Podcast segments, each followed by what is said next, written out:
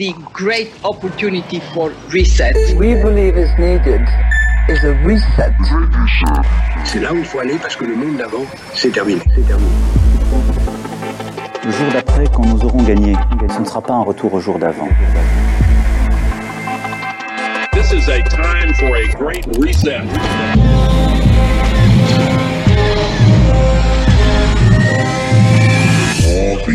Ou le grand ménage.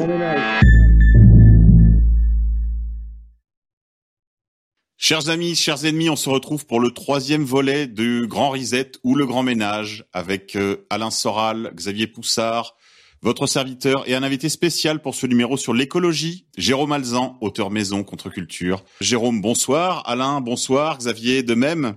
Merci d'avoir accepté notre euh, invitation, Jérôme, pour parler ce soir de Grand Reset et écologie. En effet, on va le voir, mais l'écologie, c'est vraiment un chapitre important de cet agenda lancé par le Forum de Davos, mais qui d'une certaine façon se fait le, le porte-parole des élites mondialistes euh, sur ce volet écologique de la mondialisation, démondialisation, on va y revenir, puisque comme me l'a dit Alain euh, hors micro, euh, il y a euh, vraiment l'importance de cette idée qu'on va vers une sorte de décroissance. Est-ce que le mot est exagéré, Alain Soral? Euh, moi, je pense à ce mot, la démondialisation, parce que je crois que les mondialistes eux-mêmes sont en train de démondialiser sans pour autant revenir aux nations qui étaient l'alternative, hein, c'est-à-dire le protectionnisme raisonné, etc. Et aujourd'hui, il y a des gens qui ne comprennent pas que les maîtres du capital peuvent jouer contre la croissance d'une certaine manière. Je rappelle qu'il y a un de nos anciens de chez nous qui dit Macron ne peut pas vouloir détruire l'économie puisque c'est un gars du camp libéral.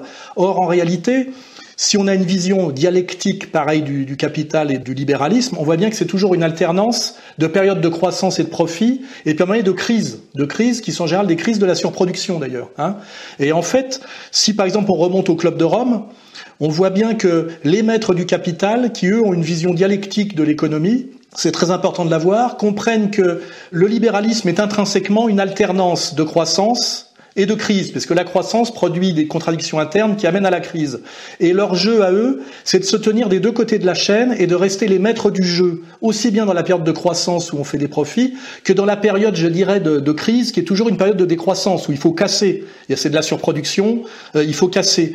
Et c'est pour ça qu'ils sont à la fois dans le club de Rome, pour se préparer à gérer, on va dire, le, le, la, la décroissance, et aussi dans la logique de croissance. C'est-à-dire qu'il ne faut pas opposer les deux. Il y a une unité dialectique, et les maîtres du capital, leur truc, c'est d'être des deux côtés de la chaîne, c'est un peu comme un accordéon, et de quoi qu'il arrive, c'est-à-dire en période de croissance ou période de décroissance, de rester les maîtres du jeu et même de continuer à gagner, puisque effectivement en période d'effondrement de l'économie, les maîtres du capital ramassent les morts. Et ce qu'il faut, c'est être ceux qui déclenchent, qui ne subissent pas, je dirais, le, la crise, mais en fait qui l'anticipe et qui gagne sur la crise. C'est le principe de la crise de 29. La crise de 29 a été le moment d'une énorme concentration de capital au niveau de la banque, puisque la Fed a ramassé les morts de toutes les banques locales qui ont disparu. Hein.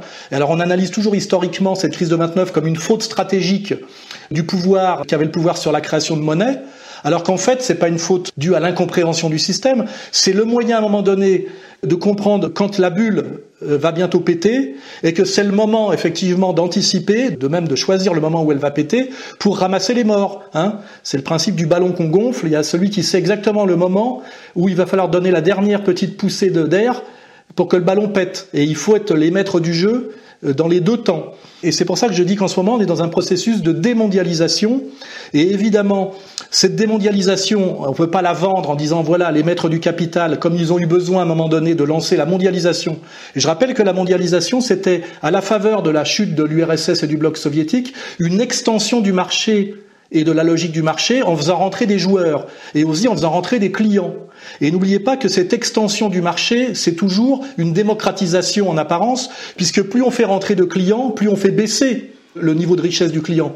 On n'augmente pas un marché en faisant rentrer plus de riches. On augmente un marché en faisant rentrer plus de monde. Et qui dit plus de monde dit plus de pauvres. Ça veut dire que euh, là, on peut réutiliser des concepts marxistes que plus on ouvre le marché, plus on ouvre aussi la concurrence, plus on fait aussi baisser le taux de profit. Et à un moment donné, on bascule dans quelque chose qui n'est plus rentable. Et le meilleur exemple que je vais donner tout de suite, c'est par exemple la crise sanitaire en ce moment si on la prend comme ça, a une conséquence immédiate, c'est que les gens ne doivent plus voyager parce qu'on a bien dit que c'est le voyage qui propageait le virus. Et d'ailleurs, cette mutation pandémique vient beaucoup du fait qu'aujourd'hui les gens bougent énormément, notamment par l'avion. Et on voit bien que cette stratégie actuelle, justifiée par la lutte contre la pandémie, a pour conséquence de casser le transport aérien. Et en réalité, quand on regarde le transport aérien, avec sa mondialisation et le low cost, c'était devenu un secteur totalement déficitaire. Et surtout, le low cost pénalisait, on va dire, les compagnies aériennes traditionnelles, qui étaient des compagnies qui jouaient sur le prestige et la bourgeoisie supérieure. Et donc on voit bien là que cette logique de démondialisation est maîtrisée aussi par le capital pour sortir de cette période qui n'est plus rentable, où la massification des échanges, la démocratisation du client, hein, qui n'est pas la démocratisation politique, ne rapporte plus d'argent mais en coûte. Et vous verrez que si on regarde chaque secteur, il y a cet indice-là. Et donc moi je crois que le concept important à maîtriser aujourd'hui, c'est le concept de démondialisation qui est maîtrisé par les mondialistes et qui est, dans une logique dialectique, la conséquence on va dire hegelienne du mondialisme. Hein et ça veut dire que les mondialistes en ce moment ont besoin de démondialiser pour rester les maîtres du jeu et surtout ne pas perdre d'argent d'une certaine manière. Hein et après, pour introduire le sujet plus directement, pour justifier cette décroissance, en réalité, cette contraction de l'économie mondiale qui ne va pas être problématique pour tout le monde. On va mettre de côté le terrorisme, parce que le terrorisme, c'est plutôt sur la surveillance et la baisse de nos libertés individuelles. Mais par contre, sinon, il y a deux, effectivement, vecteurs très efficaces. On en a parlé la dernière fois, évidemment, c'est le virus qui, en ce moment, euh, tient la pole position, mais aussi le réchauffement climatique anthropique, hein, c'est-à-dire que cette mondialisation qui a multiplié qui a fait grandir l'économie, la production et donc euh, bah, soi-disant la, production carbone, hein, selon la théorie officielle, eh ben, elle met en danger la planète et donc ses habitants, et qu'il faut donc, par souci écologique, dégonfler cette économie et donc démondialiser. Hein, voilà. Je pense que là, j'ai introduit à peu près le sujet et la nécessité de cette vision dialectique et de comprendre que le libéralisme est une alternance de croissance et de crise et que euh, les maîtres du capital sont maîtres et dans la croissance et dans la crise, alors que le bon sens populaire pourrait croire qu'ils sont maîtres de la croissance et victimes de la crise. En réalité, nous sommes nous toujours euh, à limite bénéficiaires à la marge de la croissance et encore ça dépend où on est, ça dépend si on est ouvrier français victime des délocalisations, mais surtout le moment de crise est dur pour les petits, mais c'est des moments de concentration de capital pour les grands et donc c'est-à-dire qu'ils gagnent encore sur la crise. Voilà. Je pense que là j'ai introduit euh, le, sujet et je pense qu'après ce n'est plus tout à fait mon domaine de spécialité. Oui, donc pour rebondir euh, sur ce que tu disais, donc il va falloir faire passer la pilule aux classes moyennes en gros. Donc euh, puisqu'on nous parle de décroissance en permanence, comme tu l'as dit, c'est la thèse du réchauffement climatique qui est mise en avant. Donc la thèse du réchauffement climatique, c'est quoi? C'est que l'émission de CO2 fait augmenter la température de la Terre et l'émission de CO2 c'est dû à la consommation d'énergie fossile, qui est elle-même due bah, donc à l'amélioration du, du, de l'appareil productif. Donc il faut diminuer la production. Et donc c'est la thèse de, bah, que défend par exemple un, un homme comme Jean-Marc Jancovici, qui est le spécialiste autoproclamé de l'énergie en France. On nous dit qu'il y a trop de CO2, il faut donc limiter la, la, production de CO2 et donc ça passera par non pas de la croissance verte, ce qui était encore expliqué il y a quelques années. On disait on va faire de la croissance verte. Je ne sais pas si vous vous rappelez les entreprises du CAC 40 on va faire de la croissance verte. Là, ce coup-ci, c'est même plus de la croissance verte, c'est de la décroissance verte, et c'est même totalement assumé. Alors, je me suis un petit peu intéressé au cas de Jean-Marc Jancovici. Son profil euh, sur les réseaux sociaux a explosé durant la crise du Covid. Alors moi, je le connais depuis longtemps parce qu'il y a une quinzaine d'années ou une vingtaine d'années, ce qu'il faisait, c'était pas si mal. C'est-à-dire qu'en fait, il réfléchissait sur la question de l'énergie, mais de façon non idéologique, en tant qu'ingénieur de base.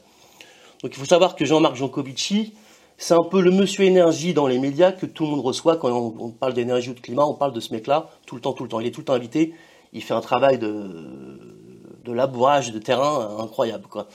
Donc je vais quand même le présenter rapidement, ce bonhomme-là, parce que je le pense assez central euh, aujourd'hui, en France du moins, parce que je pense qu'il y a un Jean-Marc Jancovici dans tous les pays du monde, quelque part. Donc lui, il est né en de c'est un polytechnicien, X81, donc c'est un ingénieur généraliste de base qui a fait ensuite une spécialisation dans les télécoms et c'est un young leader depuis 2002. C'est le fils d'un brillant théoricien qui a été prof de physique à la fac d'Orsay, qu'on appelle l'université Paris-Saclay maintenant. D'ailleurs, c'est une petite anecdote que j'ai vue sur des forums de physiciens. Son père se moquait de son fils en disant que bon, il comprenait, comprenait pas grand-chose à la physique, mais au business et à l'argent, il s'y connaissait pas mal. Donc ensuite, il a commencé sa carrière en faisant des films d'entreprise. Alors j'ai cherché longtemps, et j'ai l'impression que c'est quelque chose d'un peu honteux chez lui. Vous ne trouverez nulle part, c'est très difficile à trouver. Sur sa fiche Wikipédia, c'est pas écrit. Bon, cest à dire qu'il travaillait dans, il faisait des films d'entreprise, quoi. Puis ensuite, il a travaillé comme ingénieur télécom, et c'est ça qui est très intéressant, où il s'est spécialisé sur les conséquences du télétravail, et ce, dès 1990. Il avait déjà vu qu'il y avait des conséquences sociales sur le télétravail. Et là, la justification, c'est que il y a trop de déplacements en Ile-de-France, en France tout court, de toute façon, dans tous les pays occidentaux. Il faut donc généraliser le télétravail pour limiter les déplacements. Donc d'emblée, il était déjà un peu là-dedans. Il est ensuite rentré à l'ADEME, c'est une agence parapublique de maîtrise de l'énergie. Bon, c'est euh, pas vraiment des scientifiques, c'est plutôt des gens qui font des, rapports, qui brassent des docs, qui font de la réglementation. Donc c'est pas vraiment un scientifique. D'ailleurs, on le présente toujours comme un scientifique, mais faux, il a, il a, il a, il a rien produit scientifiquement, il n'a jamais publié d'études là-dessus. C'est plus quelqu'un qui brasse des stats et des docs que quelqu'un qui est à l'origine d'un programme d'ingénierie euh, clair et net. Quoi. Il n'a pas développé le programme électronucléaire français. Il a ensuite fondé en 2007 un cabinet de conseil qui s'appelle le Carbon 4. Alors Carbon 4, ça fait référence à une des préconisations du GIEC qui est de réduire d'un facteur 4, c'est simple, les émissions de CO2 dans tous les pays du monde voire d'un facteur 9 ou 10 dans les pays les plus avancés comme nous. Donc c'est son cabinet de conseil. Alors je vous invite à, vous invite à aller visiter sa, page, la page de ce cabinet de conseil qui est euh, basé dans le 9e arrondissement, où il y a les, tous les cabinets de conseil un peu comme ça. Il y a, ils sont 50 dans la boîte. Il y a trois seniors. Alain Grandjean qui est un ex-ENSA, donc lui c'est un statisticien. C'est un politicien qui a des stats. Il y a Jean-Marc Jancovici, lui qui est un ex-télécom. Et troisième, c'est Laurent Morel, qui est, vient de Centrale Paris, qui est spécialiste banque et financement. Donc il y a trois seniors. Ensuite, il y a 50 personnes, tous des jeunes. Ils ont tous, vous regardez les têtes sur, les, sur l'organigramme, ils ont tous moins de 25 ans, entre 25 et 30 ans. 32 hommes, 32 hommes et 21 euh, jeunes femmes. Donc ça a tout à fait la structure d'un cabinet d'avocats. Vous avez trois gros bonhommes qui encaissent le poignon et 50 petits gars qui sont des, des, euh, des petits grouillots, hein, qui font du travail de sape il faut voir que lui, Jean-Marc Jancovici, c'est un, bah, un, ingénieur, mais c'est aussi un énorme conférencier. Il fait des, des conférences dans toutes les écoles d'Île-de-France. J'ai ici une liste impressionnante. Il est invité conférencier à l'ESSEC, Sciences Po, HEC, Centrale, AgroParisTech, Panthéon-Assas, Mines, Télécom Paris, l'INSTN, c'est l'Institut National de Sûreté Technique Nucléaire, l'ENS, Normal Sup, Arrêt Métier, École des Ponts. C'est-à-dire qu'en fait, lui, il fait un travail d'évangélisation auprès d'une jeunesse des jeunes ingénieurs qui rechignent à faire des sciences dures de plus en plus, maths, physique, parce que c'est dur, et qui se trouvent tous embrigadés dans des projets d'écologie, mais PowerPoint, moi j'appelle ça. C'est-à-dire qu'il n'y a pas de sciences dures, et lui, Jean Covici, il travaille à faire un long, long travail d'évangélisation. J'emploie le terme d'évangélisation, ça vient de la Silicon Valley, c'est-à-dire qu'il y a des nouvelles tendances à faire passer, il faut à tout prix convaincre les plus jeunes, parce que eux, maintenant, ils vont entrer dans des cabinets à 60, 70 cas, ils sont contents, et ils font la publicité de toute cette décroissance verte parce que eux, ça va pas les toucher. D'ailleurs, je regardais tout à l'heure une vidéo de Jean-Marc Jancovici, il disait c'est le SMICAR le problème, nous les CSP+, c'est pas notre problème, de toute façon, ça changera rien à notre vie, on pourra toujours voyager. Par contre, les SMICAR qui vivent comme des nababs, c'est son mot, parce qu'il compare le mode de vie d'un SMICAR d'aujourd'hui à ce qui était un, je sais pas, un, châtelain il y a trois siècles en disant qu'un SMICAR d'aujourd'hui consomme bien plus d'énergie qu'un châtelain il y a trois siècles, mais c'est des comparaisons un peu fallacieuses. Le smicard français, grâce à l'énergie, vit aujourd'hui comme un nabab. Et même le mode de vie du smicard français, ça qu'on va voir dans pas longtemps, n'est pas durable. C'est-à-dire qu'il est déjà trop élevé par rapport à ce que la nature est capable de nous offrir en combustible, en capacité d'épuration du CO2, etc. Voilà, donc pour présenter le personnage, c'est le monsieur, monsieur énergie qu'on voit sur tous les plateaux, alors autoproclamé. Sa première casquette, c'est consultant PDG, de, fondateur associé du Carbon 4 qui est vraiment le cabinet de conseil qui conseille toutes les boîtes du CAC 40. Tous ses clients, c'est des boîtes du CAC 40, c'est les gros. Transport, euh, Thalys, SNCF, EDF, Enedis, toutes les boîtes. Quand. Il a un autre projet qui s'appelle The Shift Project. Alors déjà, shift, ça veut dire décalage en anglais. Ça veut dire solution un peu brutale. C'est-à-dire on décale d'un coup euh, bah, l'économie d'un pays. Alors c'est un think tank, hein, et ça c'est totalement assumé, dont le but est de réfléchir sur le lien entre PIB et énergie sur des indicateurs alternatifs au PIB, qui est selon lui un mauvais indicateur, bon, ça vous le voir, hein, et sur le prix du carbone, c'est réfléchi sur le prix du carbone. Donc en fait, il a, il a un petit peu inspiré toutes les lois de transition énergétique. Il propose des, euh, des réglementations. Bah, J'en ai trouvé une tout à l'heure en 2014, par exemple. Il a proposé le passeport énergie. Vous achetez une maison, vous, vous, vous achetez une maison d'occasion, il faut, faut passer par un cabinet de conseil qui va évaluer pour 400 euros euh, la structure, euh, comment dire, l'isolation, l'isolation, des choses comme ça, et on va proposer des devis. Pour l'instant, c'est pas obligatoire, mais ça pourrait le devenir à l'avenir. Il a écrit un manifeste pour décarboner l'Europe en 2017, qui a été signé par 2500 gros bonnets, donc 80 PDG du CAC 40. Donc c'est quelqu'un qui est très proche des, des milieux d'affaires, dont le but euh, le manifeste pour décarboner l'Europe, bah, c'est arriver à la neutralité carbone en 2050. C'est-à-dire qu'en 2050, l'Europe doit émettre 0 g de CO2. Ça va être un peu difficile. Mais parallèlement, depuis la crise du Covid, il s'est rendu compte qu'il y avait un autre problème. C'est-à-dire qu'avec le télétravail, c'est là où c'est assez cocasse. Donc, on oblige les gens à racheter ses œufs, mais en même temps, il se rend rendu compte que l'empreinte écologique du trafic Internet a explosé. Donc, il parle maintenant de sobriété numérique. C'est-à-dire qu'en fait, il nous oblige à rester chez nous, mais en plus, il ne faut pas trop consommer de trafic Internet. Donc ça va devenir un petit peu contradictoire. Voilà ce que je voulais dire sur ce personnage qui me semble un petit peu, comment dire, euh, je sais pas si vous voyez qui c'est, mais euh, c'est quand même. Si si, bah, on, le... on, le... voit, on le voit sur tous les plateaux. Ce serait difficile de, l'éviter. Sur Surtout que, comme tu l'as dit, Jérôme, il est à la croisée des chemins à la, de la question du télétravail, de la question énergétique, de la question du carbone. Alors pour nos auditeurs, pour qui ça peut-être certains de ces concepts sont encore un peu du chinois. Je vous renvoie à l'émission que nous avions réalisée avec Jérôme, justement, comme invité. Il y avait également présent sur le plateau l'ingénieur Camille Vert, qui est à la fois EDF, euh, e euh, Télécom. Il a un très beau pro, CV, un très beau, enfin c'est un premier de la classe, quoi. Et nous avions fait une émission, pourquoi tant de haine, sur la question du réchauffement euh, climatique anthropique, justement. Donc là, là, on peut pas refaire toute l'émission pour donner les armes à nos auditeurs sur la question du réchauffement climatique, sur la question évidemment du réchauffement climatique anthropique, hein, et sur la question du carbone, le carbone prétendument un polluant, alors que évidemment ça c'est vraiment le principe initial qui est un principe faux. Il y a 38 000 milliards de tonnes de carbone dans l'océan, sous différentes formes, qui dégagent sous forme de CO2. Voilà, donc 38 000 milliards. Dans euh, la végétation et les sols, 2500. Et dans l'air, presque 900 et le total, le cumul des émissions de carbone depuis le début de la révolution industrielle fait moins de 1% de ce carbone qui circule entre l'océan, l'atmosphère et la végétation. voilà. 1%. 1%. Et, par ailleurs, par ailleurs, le CO2 euh, et le carbone en général, c'est aussi une des briques essentielles de la vie. Votre corps, c'est du carbone plus de l'eau. C'est H2O.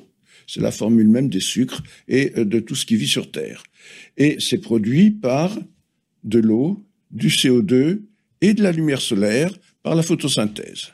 Et il est très remarquable que la production primaire de la végétation, qui a été retracée par des Australiens publiée en 2020, montre qu'il y a une augmentation de presque 40% de la productivité de la végétation depuis l'an 1900. 40%. C'est-à-dire que nous avons une végétation et plus à manger pour tous sur Terre, puisque la végétation fournit aux herbivores, qui fournissent aux carnivores, qui fournissent euh, à ceux qui mangent les carnivores, etc. Et vous avez donc une augmentation extraordinairement bénéfique de la productivité primaire de la végétation, et euh, ceci d'ailleurs n'est pas très contesté et masqué par le GIEC dans ses rapports, ils ne contestent pas. Ils contestent pas, ils tournent autour. Ils, appellent, quoi. Ils, contournent. Ils appellent ça le verdissement et euh, ils ne contestent pas. Le verdissement est bien montré par les satellites depuis 40 euh, ans. Donc ça veut dire que là aujourd'hui la masse, la biomasse, en fait, ne cesse de croître sur la planète. La biomasse croît à proportion de la teneur de l'air en dioxyde de carbone. Il y a plus de forêts en, France aujourd'hui qu'il y a un siècle. Donc en fait, loin d'être un polluant, parce que ça c'est quand même la première assertion. C'est la nourriture de tout ce qui vit sur Terre. Voilà. il faut insister là-dessus. Le CO2, c'est pas un polluant. Voilà, parce que l'assertion numéro un de la thèse du réchauffement climatique anthropique, c'est que le CO2 est un polluant. Et là, vous nous dites, c'est la nourriture de tout ce qui vit sur Terre. Nos poumons en sont pleins, euh, enfin bon, peu importe. Non, c'est pas du tout un mais les humains, les humains en fait en sont pleins, à, moins de considérer tous les humains comme des polluants. Ah, sauf les morts, mais bon. Ça, il faut quand même le rappeler. Le carbone n'est pas un polluant, c'est simplement la base de toute vie. De, hein, c'est tous les acides aminés ont, sont à base de carbone, et ensuite c'est également le produit ou la base de toute activité de vie, c'est-à-dire, euh, bah, on le sait, les plantes se nourrissent de carbone et rejettent de l'oxygène, ou inversement, le soir, euh, rejette de, euh, pardon, absorbe plus d'oxygène et rejette du carbone. Alain Soral? Oui, faire remarquer que à la base de la théorie, euh, comment dirais-je, de la pandémie virale, le Covid copié sur l'histoire du sida, comme à la base de cette de cette théorie sur le carbone, il y a un mensonge, pour ne pas dire une erreur fondamentale scientifique. C'est-à-dire que la base scientifique est totalement erronée. Hein. Sur le virus, c'est évident qu'on ne peut pas avoir une vision hygiéniste en pensant que le virus est un agresseur et qu'il faut s'en débarrasser en concevant le corps comme une salle de bain en carrelage qu'il faut passer à l'eau de javel en permanence. On se rappelle de Claude Bernard, Pasteur est fou, disant le microbe n'est rien. Et quand on dit le microbe, c'est aussi la bactérie et le virus. Hein. À l'époque, c'était que le microbe parce qu'on n'avait pas le microscope pour voir plus petit. Et il dit le microbe n'est rien, le terrain est tout. Hein, donc là, on a bien la réponse. Et là, c'est pareil. De penser que le carbone est l'ennemi de la vie et qu'il est porteur de mort est un contresens et une inversion scientifique totale. Hein, euh, Jérôme? Bon, le CO2, c'est un gaz euh, présent dans l'atmosphère de toute façon l'état naturel. Nous-mêmes, il y a un truc qu'il faut, euh, c'est un chiffre qui est peu connu que j'aime bien rappeler, c'est qu'en France, on émet environ 4 tonnes de CO2 par l'utilisation du fossile. En Allemagne, c'est 8 et euh, aux États-Unis, c'est 12. Au Qatar, c'est 30. Bon, peu importe. Mais il faut savoir qu'un être humain, uniquement par la respiration, produit une demi-tonne de CO2 lui-même chaque année. Prenez un individu dans la rue, il émet environ une demi-tonne de CO2. C'est-à-dire que ces chiffres-là, en fait, ils sont jamais mis en perspective. Ça ne veut rien dire de balourder des chiffres comme ça si on ne nous dit pas nous-mêmes combien on émet de CO2, à moins qu'on veuille nous réduire à rien. Mais ça, c'est un autre problème. Pour revenir à la thèse du réchauffement climatique d'origine anthropique, c'est quoi la thèse brutalement? C'est qu'en gros, on utilise du fossile depuis bah, environ bah, le début de la révolution industrielle, avec donc on brûle du charbon, de l'essence, du pétrole et ainsi de suite. Tout ça, ça émet un gaz qui s'appelle le CO2 et qui participe à l'effet de serre et donc qui augmenterait la température de la Terre. Or, faut déjà pas rentrer dans le jeu de l'ennemi. Même cette thèse, elle est contestée même sur le point de vue scientifique. Il n'y a pas consensus. Il y a plein de mécanismes explicatifs. Il y a les paramètres orbitaux de la Terre. Bon, bah ça c'est une chose. L'activité volcanique, les rayons gamma. Vous prenez, vous prenez des, il y a des des milliers de publications là-dessus. Il y a des, même des physiciens américains qui étaient à l'origine du programme de mesure de température de la Terre. Parce qu'on nous parle de température de la Terre déjà, mais euh, comment ça a été fait, comment on l'a mesuré? Parce qu'en fait, il y, a, il y a, tout ce problème-là. Là, on mesure des températures depuis environ un siècle. Après, toutes les mesures du passé, c'est tout à fait indirect. Les mesures les plus récentes, à l'échelle globale, alors il faut voir que déjà, on mesure des températures en Europe depuis environ un siècle, mais c'est-à-dire c'était en Allemagne, en Angleterre, en France au tout début. Ça ne concernait pas toute la planète. Euh, ensuite, il y a les températures du passé, on les obtient par reconstruction, donc c'est tout un bricolage, un bidouillage. Les températures globales, donc à l'échelle planétaire, ça date des années 70. C'est les Américains et les seuls Américains qui ont lancé des satellites d'observation et on mesure le rayonnement et on en déduit une température euh, indirecte. Bon, c'est une, inversion, c'est pas, pas la question. Et en plus, c'est une moyenne, fait, on a Jérôme. très peu de données. Et les mêmes responsables américains, Roy Spencer et John Christie, ils ont dit, de toute façon, même nos mesures, on s'est rendu compte au fil du temps que le satellite, en fonction de son vieillissement, et euh, sur les 40 dernières années, les températures, on est obligé de les recalibrer. Toutes les courbes de température qu'on nous montre sont le résultat d'un bricolage statistique. C'est pas une preuve tangible ultime, quoi. Donc voilà. Et donc on nous dit que le CO2 c'est la seule cause du réchauffement climatique. Déjà, il y a le problème de la mesure de la température. Déjà, c'est un, un premier problème. Et ensuite, la, il y a, il y a tous les autres paramètres. Et on nous dit que le réchauffement climatique, c'est quelques degrés et même pas. Quand on dit degrés Celsius, c'est par rapport à la température absolue. On explique les temps, en physique, c'est les températures en Kelvin qui comptent. Quand il fait 273 degrés Kelvin, ça fait 0 degrés Celsius. Donc une augmentation de quelques degrés, c'est quelques degrés Kelvin sur quelque chose qui vaut 300 Kelvin de départ. Donc c'est des variations infimes. Donc cette thèse du réchauffement climatique d'origine anthropique, elle est très fragile déjà d'emblée. Donc si on l'admet eh ben, bien sûr qu'il faut faire la décroissance verte. Mais si on la critique, eh ben, c'est pas du tout le cas. Oui, alors un, un, point qui me semble tout à fait important de rappeler, c'est ce que tu as euh, sous-entendu dans, dans, ton propos, Jérôme, c'est que en effet, toute forme de vie, toute activité humaine, toute activité économique va conduire à de la production de CO2 partant de réchauffement, partant euh, de, euh, de, bah, de quoi? De destruction, je suppose que c'est ça la thèse, de l'environnement. On s'est aperçu par exemple qu'à reforestation, C'est vrai qu'il y a plus de CO2 aujourd'hui, ça c'est vrai. Ça, par contre, on peut pas le nier. Mais c'est la nourriture des plantes, donc il y a un verdissement de la planète. C'est vous tapez, ça c'est pas du tout, c'est pas c'est pas du lubie.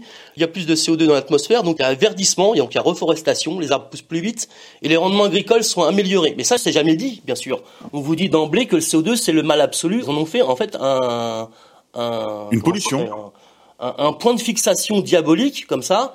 Et donc on ne raisonne plus. C'est tout un équilibre qui est en permanence en train de c'est un équilibre instable, mais qui est toujours en train de se, remettre sur, ses pattes, si vous voulez. Donc quelque part, c'est ça le, fond du problème. C'est si on admet que le réchauffement climatique est d'origine anthropique, alors c'est vrai, il faut tout arrêter.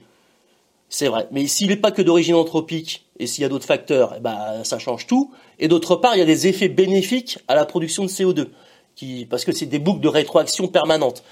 Ce que j'aime pas, moi, c'est le côté définitif des experts sur les plateaux. D'ailleurs, ça a sens unique toujours. On nous dit que finalement, il y en a pour euh, dans 20 ans, c'est foutu, alors qu'eux, ils encaissent, euh, ils ont pas l'air très inquiets, quoi, finalement, quoi. Donc c'est pour nous le problème, et puis euh, la population doit se, on doit lui faire peur, quoi. C'est ça, c'est ça qu'il faut voir, c'est qu'en fait, eux, ils ont pas l'air très inquiets quand on y regarde bien. Bon, en fait, c'est une religion de, de type apocalyptique. C'est un peu la conclusion de notre passé, de notre émission passée ensemble avec Camille Vert. C'est qu'en fait, il y a un aspect vraiment religieux à toute cette histoire du réchauffement climatique anthropique. Et vraiment, euh, on peut dire que le, la matrice de la peur sera été cette question environnementale. C'est-à-dire qu'en fait, on a finalement fait que dupliquer cette crainte sur le plan du virus, mais euh, le, le, le, laboratoire, le banc d'essai, ça aura été la question écologique. Xavier, Xavier Poussard de Faits et Documents? Oui, le côté religieux, c'est pour ça que c'est toujours un peu tragique de voir des, des discussions de climato-sceptiques sur la réalité scientifique, etc. Euh, je trouve qu'il y a toujours un côté tragique parce qu'en vérité, on sait, sans faire de, de, philosophie du dimanche, mais que le religieux dans la science se niche dans le prédicat. C'est-à-dire qu'en fait, il n'y a pas de science sans prédicat et c'est dans le prédicat que se niche le religieux. Et là, on voit bien que le dogme, c'est le lien de causalité entre CO2 et réchauffement climatique. Voilà, les hommes émettent du CO2 et qui créent le réchauffement climatique. C'est ça le prédicat. Et euh, si vous voulez, vous pouvez pas en sortir. Après, vous pouvez avancer tous les arguments scientifiques que vous voulez. En fait, vous êtes dans le blasphème puisque le prédicat est religieux. Donc ça, c'est un, des premiers points. Ensuite, on peut noter tout un tas de paradoxes. Euh, moi, le CO2, à l'école primaire, on m'avait appris que c'était indispensable à la photosynthèse donc indispensable à la vie. Ensuite, on nous demande de mettre un masque alors qu'on éjecte du CO2 en respirant, donc normalement on devrait tous en mourir. Donc, euh, enfin, vous voyez, on peut, euh, sans rentrer dans des débats scientifiques très pointus, on constate évidemment les paradoxes du prédicat. Ensuite, nous, quand on s'intéresse à cette question-là, à fait les documents, on va s'intéresser aux acteurs politiques de l'idéologie du changement climatique. D'ailleurs, qui s'appelait réchauffement et puis maintenant qui s'appelle changement climatique. Donc déjà, dans l'esprit des gens, le réchauffement climatique, c'est cette courbe qu'on a tous vue, c'est-à-dire où, euh, Oui, la courbe qu'on appelle en crosse de hockey.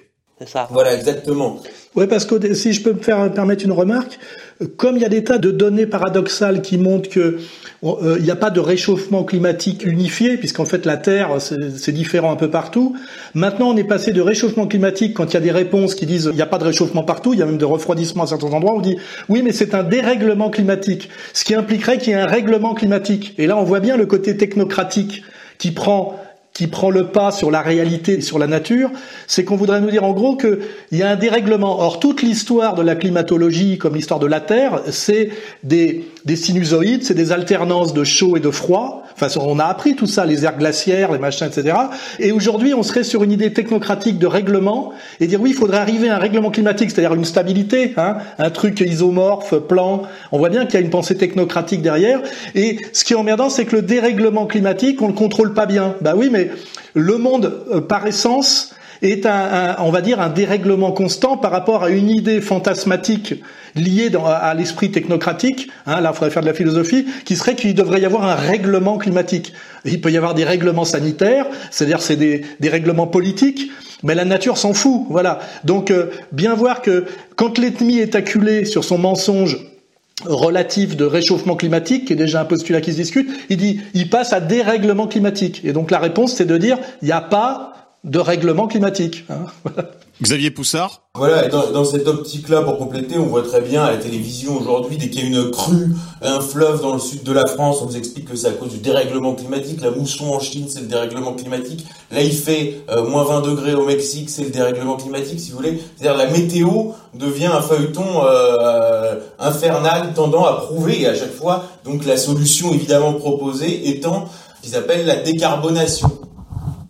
Alors ce qui est intéressant, c'est quand on s'intéresse aux acteurs de ce scénario de l'articulation euh, CO2 réchauffement climatique, on se rend compte que c'est les producteurs d'énergie fossile qui ont établi ce scénario, et là on va rejoindre euh, ce que disait euh, Alain Soral au début, c'est-à-dire que ce sont les producteurs d'énergie fossile, en l'occurrence les Rockefeller aux États-Unis, qui, dès 1972, donc mettent en place euh, ce qu'on va appeler donc le club de Rome avec le rapport Meadows, donc les limites à la croissance, où justement et va être théorisé pour la première fois la décroissance. La même année, euh, toujours 1972, donc un an avant le, premier choc pétrolier, euh, on a le premier sommet de la Terre à l'ONU.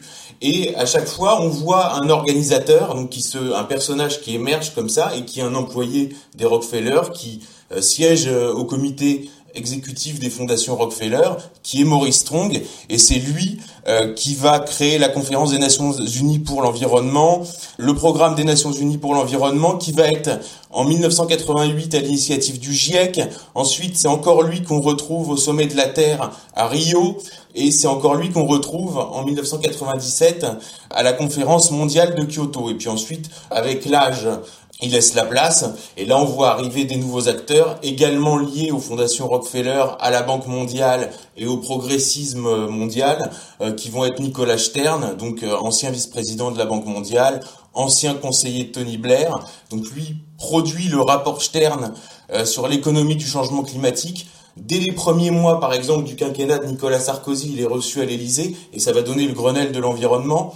Et aujourd'hui, il fait partie d'un comité Théodule sur l'économie du changement climatique mis en place par, euh, par Emmanuel Macron. Et à tout, et alors, et à tous les niveaux, on trouve ce genre d'acteurs. Je peux en citer un certain nombre, par exemple, euh, Jeffrey Sachs, qui avait mis en place la thérapie de choc euh, dans l'ex-URSS, donc le néolibéralisme, ce qui avait causé euh, 3 millions de morts. C'est lui qui a produit le rapport de référence qui s'appelle Deep Decarbonization Pathways Project, et en France, vous en avez un par pays comme ça en général. Donc euh, affiliés aux fondations Rockefeller. Donc en fait, les fondations Rockefeller, les fondations mondialistes et essentiellement la fondation Clinton pour le climat, essentiellement Michael Bloomberg, donc euh, abreuvent en fait le représentant dans chaque pays. Donc en France, ça va être Laurence Tubiana, qui est une ancienne trotskiste. À chaque fois, vous avez des profils qui ont rien à voir ni avec la science, c'est pour ça que ça sert à rien de rentrer dans des débats scientifiques, ni avec l'écologie. Voilà, donc on est toujours sur le même type de profil des agents et qui eux vont être chargés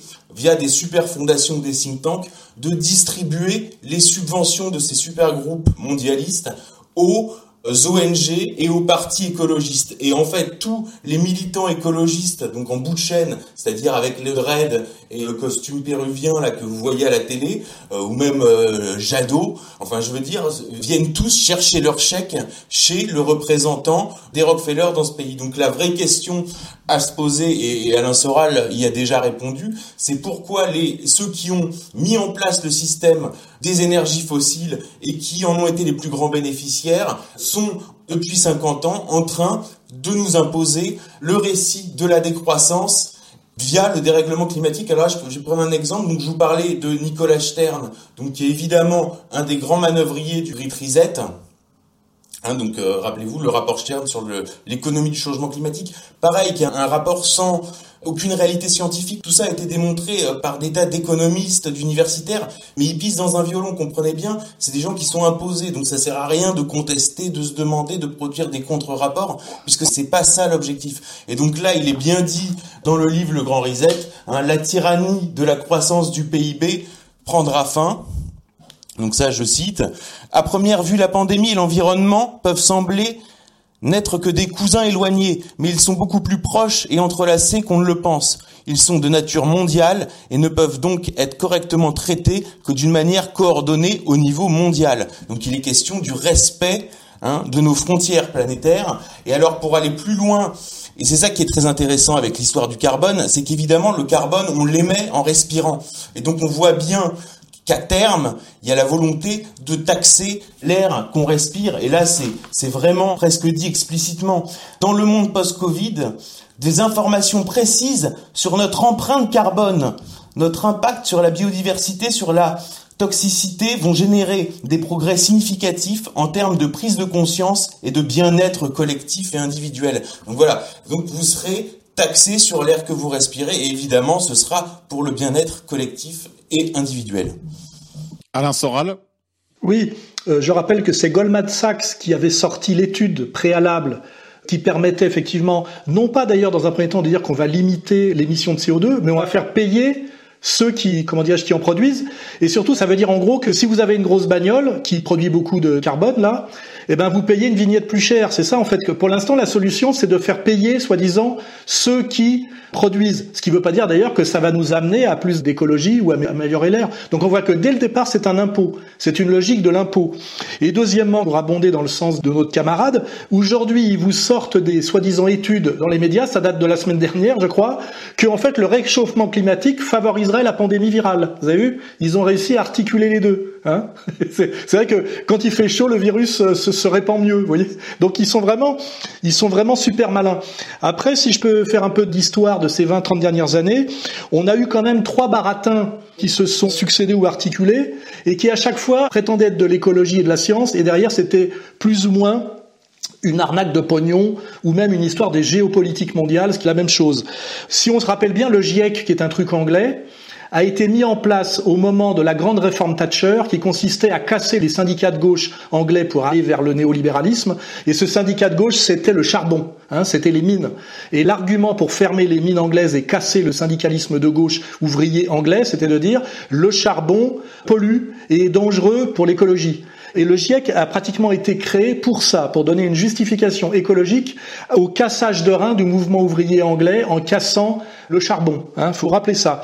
Deuxième exemple plus topique mais amusant, à un moment donné, on nous parlait du catastrophique trou dans la couche d'ozone. Et d'un seul coup, on nous a dit que ce qui crée le trou dans la couche d'ozone, c'était les aérosols, rappelez-vous, et les conditionnements d'aérosols. Et oh, moi, j'avais travaillé à l'époque euh, dans le journalisme d'enquête, et on s'était rendu compte que le brevet de conditionnement des aérosols, qui est quand même un énorme marché mondial, hein, c'est toutes les, les bombes à gaz là, allait tomber dans le domaine public, puisque au bout de 50 ans ou 70 ans, ça tombe dans le domaine public. Et donc, il fallait dire que ça faisait un trou dans la couche d'ozone pour interdire ce conditionnement qui devenait gratuit et au même moment ont été déposés des nouveaux brevets avec d'autres conditionnements qui reviennent strictement au même, mais qui eux n'étaient pas censés faire des trous dans la couche d'ozone. Et donc en fait, on a renouvelé le bail d'un prix à payer sur des brevets. Voyez. Et chaque fois que vous cherchez, vous trouvez ce genre de montage et d'arnaque. C'est ça qui est quand même euh, qui met la, puce à l'oreille. Je ne sais pas si vous en avez d'autres à proposer, mais il y en a toute une ribambelle. La taxe carbone, l'écotaxe, on rentre dans le marché du droit à polluer, donc là se met en place des fonds qui viennent de l'État à capter avec un marché du droit à polluer, des reventes, et puis ça donne en fin de cycle l'escroquerie à la taxe carbone. Là, on n'est plus du tout dans l'écologie, c'est-à-dire que il y a le type, vous voyez, il y a le type avec les dreads qui veut sauver la planète, l'intermittent du spectacle, mais lui, il palpe rien. Enfin, les types de la taxe carbone, ils ont rien à voir avec, euh, mais eux, ils sont dans, dans l'écologie réelle, quoi. Eux, ils, ils voient bien ce que c'est, quoi. Ils voient ce qu'ils peuvent en tirer. Et on en parlait déjà dans le précédent épisode. C'est toujours le même système, c'est-à-dire que vous avez une vision globale et à chaque étape du processus, vous avez des initiés qui connaissent donc la marche et qui peuvent anticiper et qui vont se glisser dans les interstices pour tirer un maximum de pognon. Oui, on se rappelle aussi de, de, la culpabilisation du gilet jaune qui roule avec un, un, vieux diesel polluant et il se fait culpabiliser par un type qui prend des avions toute la journée. Et on pouvait simplement, dans la mesure carbone, comparer ce que produisait comme effet carbone le pauvre mec qui roule avec son diesel pour aller bosser à 40 minutes de chez lui dans un environnement péri-périurbain et le donneur de leçons écologiques qui prend des avions en permanence pour faire des conférences dans le monde entier. Et simplement sur le terrain de l'ennemi, on pouvait déjà les ridiculiser. Hein non, et puis là on va, donc là on peut même aller au bout du cynisme, c'est que la réponse aux Gilets jaunes par Macron, ça a été la Convention citoyenne pour le climat, qui a été présidée par Laurence Tubiana, qui elle-même avait milité pour la taxe carbone, donc qui a provoqué le mouvement des Gilets jaunes, qui avait déjà essayé de la faire passer en 2002, à l'époque ça s'appelait l'écotaxe, et ça avait été retoqué, il me semble, par le Conseil. Euh, ça ruinait les routiers, ça. ça ruinait les routiers. Et donc la réponse de Macron aux Gilets jaunes, ça a été la création d'un comité pour faire passer la mesure à laquelle s'opposaient les Gilets jaunes. Et rappelez-vous de la phrase, vous me parlez de sauver vos fins de mois, moi je vous parle de sauver la planète. On entend le président de la République, on entend le gouvernement, ils évoquent la fin du monde, mais nous on parle de la fin du mois. C'est que nous allons traiter les deux. C'était un peu, vous n'avez pas de pain, mangez de la brioche. Hein? Xavier Poussard?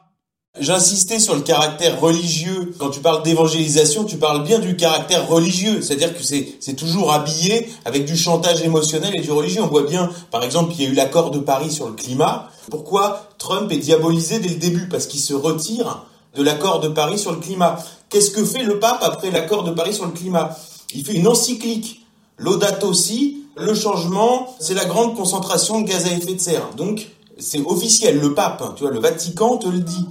Tu vois, donc c'est pour ça que tous les climato-sceptiques, même s'ils sont sympathiques, si tu veux, quand ils remettent en cause, ce, ce, c'est-à-dire que c'est un combat qui est perdu en fait. En vérité, c'est, euh, c'est-à-dire que presque un jour il y aura une loi Guesso, si tu veux, du réchauffement climatique. Mais c'est sûr, parce que euh, ils déjà ils attaquent, ils critiquent, ils, ils qualifient les euh, ce que tu appelles climato-sceptiques, en fait, qui sont simplement des climato-réalistes. Je, je renvoie aux travaux de Camille Vert sur ce sujet sur ce site d'ailleurs qui s'intitule tout simplement climatorialiste.fr. Euh, il les accuse de d'être des négationnistes. Il les diabolise. Euh, on est on est au bord de la chambre à air. Il les diabolise. Alain Soral. Quand tu diabolises, t'es dans le religieux. Ils sont diabolisés. Et puis surtout, c'est comme les gens qui portent pas les masques, on les fait menacer par ceux qui les portent. Moi, je me rappelle, je mettais mal mon masque à une caisse de supermarché, et une vieille dame m'a dit, c'est à cause de des gens comme vous qu'on va être reconfinés. C'est-à-dire que là aussi, on crée une guerre civile.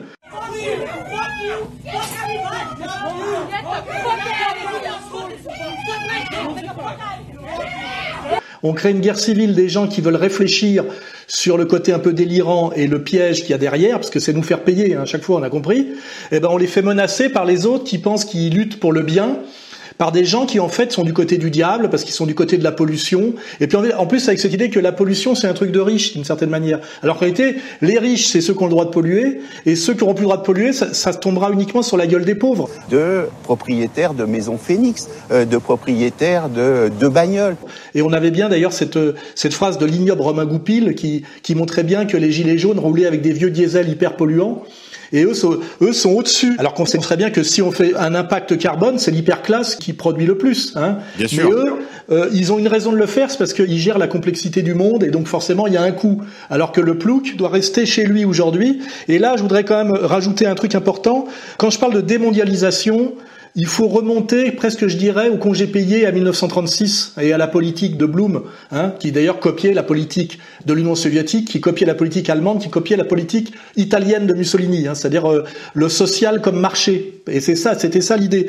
C'est qu'à un moment donné, les gens intelligents de la haute maçonnerie ont fait comprendre à un certain capital que donner des congés payés aux pauvres, c'était étendre le marché, le démocratiser, le marché du loisir, et qu'à un moment donné, ce qui rapporte le plus de pognon, c'est pas le commerce du luxe, ça c'est l'époque des manufactures de Louis XIV, c'est le commerce de masse. Et là, on est arrivé au moment justement de bascule où le commerce de masse devient plus rentable et qu'il faut y mettre un terme. Et là, on est en train de sortir d'une longue épopée qui commence avec les congés payés de 36, qui consiste à mettre les pauvres en mouvement et à prendre le pognon qu'ils ont mis de côté dans le tourisme de masse qui est essentiellement du transport. Faut pas oublier les congés payés. Si vous regardez bien, c'est des gens qui prennent leur bagnole. C'est National 7, hein, c'est la chanson de Charles Trenet. Puis après Autoroute 6. Et puis après, avec la bascule des années 70, c'est le charter, c'est-à-dire l'avion. C'est de ce monde-là dont on est en train de sortir maintenant. Et l'idée maintenant, ça rejoint ce que nous disait notre camarade tout à l'heure, c'est que les riches auront le droit de voyager, leurs lieux de villégiature leur seront à nouveau réservés et ils n'auront plus à se coltiner des pauvres avec des gosses qui hurlent et des glacières et des espèces de nazes qui puent dans des aéroports qui par ailleurs sont magnifiques. Hein. C'est la très belle architecture internationale. Et il faut bien comprendre que la démondialisation, c'est pas la démondialisation pour tout le monde, c'est la démondialisation pour le peuple et destruction de la classe moyenne. On voit bien que dans le grand reset, il y a ces deux dimensions qu'il faut bien articuler. Dans l'intérêt du capital, on sort du jeu des gens qui sont plus rentables et qui sont parasitaires au sens physique du terme, qui sont les pauvres, et on met hors de combat une classe moyenne, ce qui est encore autre chose, qui a un potentiel révolutionnaire. Et on voit bien qu'il y a cette double punition qui est appliquée en ce moment, celle contre les gilets jaunes et celle contre les PME. C'est, il faut comprendre que c'est une double stratégie euh, appliquée effectivement par les maîtres du grand capital. Hein Xavier Poussard et ensuite Jérôme, je voudrais vous interroger sur la question de l'argent parce que toute cette euh, écologie mondialiste, c'est énormément de, de fonds à aller chercher. Mais d'abord Xavier. Avant d'enchaîner sur l'argent, c'est pour compléter ce que disait Alain Soral, et ça me semble important sur la démondialisation, c'est bien, la phrase qui est dans le Grand Reset, elle est écrite noir sur blanc, la tyrannie de la croissance du PIB prendra fin. C'est Davos qui l'écrit officiel. Davos est décroissant, et en même temps, il y a ce projet malthusien, et qu'il faut bien comprendre comme s'inscrivant dans le récit du réchauffement climatique. Tout à l'heure, je vous parlais des sommets de la Terre, hein, qui avaient conduit à l'accord de Paris sur le climat en 2015. Je vous parlais des référents des fondations mondialistes dans chaque pays, des référents climat, donc Nicolas Stern pour la Grande-Bretagne, Laurence Tubiana pour la France, et dans un de ces sommets de la Terre, donc qui a été la conférence de Copenhague en 2009, le référent pour l'Allemagne, c'est-à-dire le conseiller changement climatique du gouvernement allemand historique, qui s'appelle Hans Joachim Schellenhuber. Lui, en 2009, en 2009 au sommet de Copenhague explique c'est un triomphe pour la science. Toujours pour la science. La science, c'est la religion de la modernité, on va pas y revenir. C'est un triomphe pour la science car au moins nous sommes parvenus à stabiliser quelque chose, à savoir l'estimation de la capacité d'accueil de la planète, c'est-à-dire un milliard de personnes. Quel triomphe D'un autre côté, voulons-nous en arriver là? Je pense que l'on peut faire bien mieux. Voilà. Et donc, là, on voit le but ultime malthusien du récit du réchauffement climatique, du récit d'un récit qui est d'abord un récit mondialiste, hein, qui sert à nourrir euh, cette idée que à problème global, solution globale, avec au fond une dernière réflexion à ce propos sur le malthusianisme, c'est que je remarque que dans le débat public, par exemple, quand Jean-Marie Le Pen fait remarquer depuis euh, des années qu'il y a un problème énorme, c'est vrai, de surpopulation mondiale, de croissance. Euh, de croissance de la population mondiale qui, il le dit bien, qui est passé de 1 milliard à 7 euh, milliards, et puis de monde nous annonce 9 milliards, etc. Il vient de se produire dans les 50 dernières années, est en cours l'un des phénomènes les plus extraordinaires de l'histoire de l'humanité. C'est la révolution démographique qui a porté la population mondiale en 50 ans de 2 à près de 8 milliards d'habitants. Lui, quand il le dit, c'est vraiment que c'est un propos, il n'est pas humaniste. Vous voyez Mais il faut bien comprendre que en face, ils ont fait le même constat et eux, ils s'attellent à régler le problème. Vous voyez Et pas de façon franchement humaniste. Voilà. Non, c'est certain. Il y a évidemment tout un volet euh, malthusien je dirais même génocidaire hein, dans tout ce, cet agenda mondialiste. Euh, Jérôme tout à l'heure se posait la question euh, est-ce que euh, finalement au bout du bout du raisonnement, il y a cette question de la consommation de carbone qui est réputée être un, un polluant pour les, les pseudo-écologistes et donc pour les pseudo pour les mondialistes, les pseudo-écologistes mondialistes. Mais euh, la question en fait est très, il faut la poser très sérieusement n'ont-ils pas pour projet de réduire drastiquement la population mondiale pour régler le problème, justement Alain Soral? Là, il faut comprendre aussi que les gauchistes, et même d'une certaine manière les, marxistes dogmatiques, ont un coup de retard. Parce qu'aujourd'hui, le capital n'a plus pour but d'exploiter le travailleur, il n'en a euh, pratiquement euh, beaucoup moins besoin. Donc en fait, c'est de s'en débarrasser. C'est-à-dire que c'est plus l'exploitation du prolétariat. On n'est plus dans la grande épopée de l'exploitation du prolétariat qui a duré jusqu'à Mitterrand. Hein. C'est-à-dire avant, on exploitait le prolétariat, à un moment donné, on le délocalise, hein, c'est-à-dire qu'on en fait un SDF. Et aujourd'hui, c'est le prolétariat est un encombrant à qui en plus on a donné les droits de l'homme, hein, comme idéologie et comme rêve, et dont euh, le, le, capital et l'appareil de production n'a plus besoin. Donc dès lors qu'on est dans une rationalité assez cruelle, hein, qui est la rationalité du grand capital, et qu'on voit que l'immense majorité des producteurs, qui en plus ne savent plus produire grand-chose, puisqu'on est dans un monde effectivement d'hyper spécialisation, beaucoup, beaucoup de, notamment de jeunes ne savent rien foutre. Hein. C'est à un moment donné, c'est le grand capital n'a pas vraiment de raison de nourrir à rien foutre des populations qui lui sont profondément en plus hostiles. Faut pas oublier. Hein. C'est là où le gauchisme a un coup de retard. Les gens qui pensent encore que le capital veut les exploiter, le capital ne veut plus les exploiter. Il veut s'en débarrasser, ce qui est un niveau euh, encore plus grave, parce que du coup, il a même plus de moyens de lutte, le prolo. Il peut plus faire la grève, euh, il peut plus euh, menacer de ne plus produire. On lui dit, on n'a pas besoin de toi, tu vois, et on n'a pas besoin de toi, mais quand même, il faut que tu bouffes tous les jours. Normalement, on nourrit le prolo pour qu'il reproduise sa force de travail. Mais qu'on n'a plus besoin de sa force de travail, je vois pas pourquoi, dans une logique rationnelle à la Laurent Alexandre, dans ce qui est la logique du capital, hein, qui a même une logique interne, je veux dire, qui est même pas, même pas discutable. Hein, c'est ce qu'on appelle la, la dérive naturelle de l'accumulation quelque part, ça se pense tout seul. Et ben, c'est-à-dire que l'avenir risque d'être profondément et violemment hostile pour le populo. C'est ça qu'il faut comprendre. Hein. Jérôme Alzan, tout à l'heure, on l'a fait que l'effleurer, mais je crois qu'on doit dire un mot de cette euh, écologie et de cette science, de cette pseudo-science sous perfusion, sous subvention. Aujourd'hui, la recherche n'en est-elle plus réduite qu'à être la prostituée des, des grandes firmes? Jérôme Alzan En fait, si on regarde bien, ceux qui travaillent vraiment dans la science, euh, j'en connais, bah eux, ils, la ferment en fait. C'est-à-dire qu'en fait, on ne les habite jamais. Ils ont même pas envie de discuter sur les forums. C'est-à-dire qu'en fait, il y a quand même encore besoin d'un appareil productif. Il faut quand même un peu chauffer les appartements. On peut pas se permettre de tout balourder comme ça d'un seul coup, quoi. Hein. Donc, euh, il y a 2 kW de puissance installée par Français en France. Euh, on est bien quand même obligé de maintenir encore en état l'appareil de production, quoi. Sinon, euh, là, ça veut dire que c'est le chaos, quoi. Donc il y a encore, c'est un truc qui est peu connu, mais il y a encore une industrie électrique en France. Je parle pas de la production électrique, mais des gens qui fabriquent des, des, les groupes Schneider, euh, le, Grange, enfin bon, il y en a plein.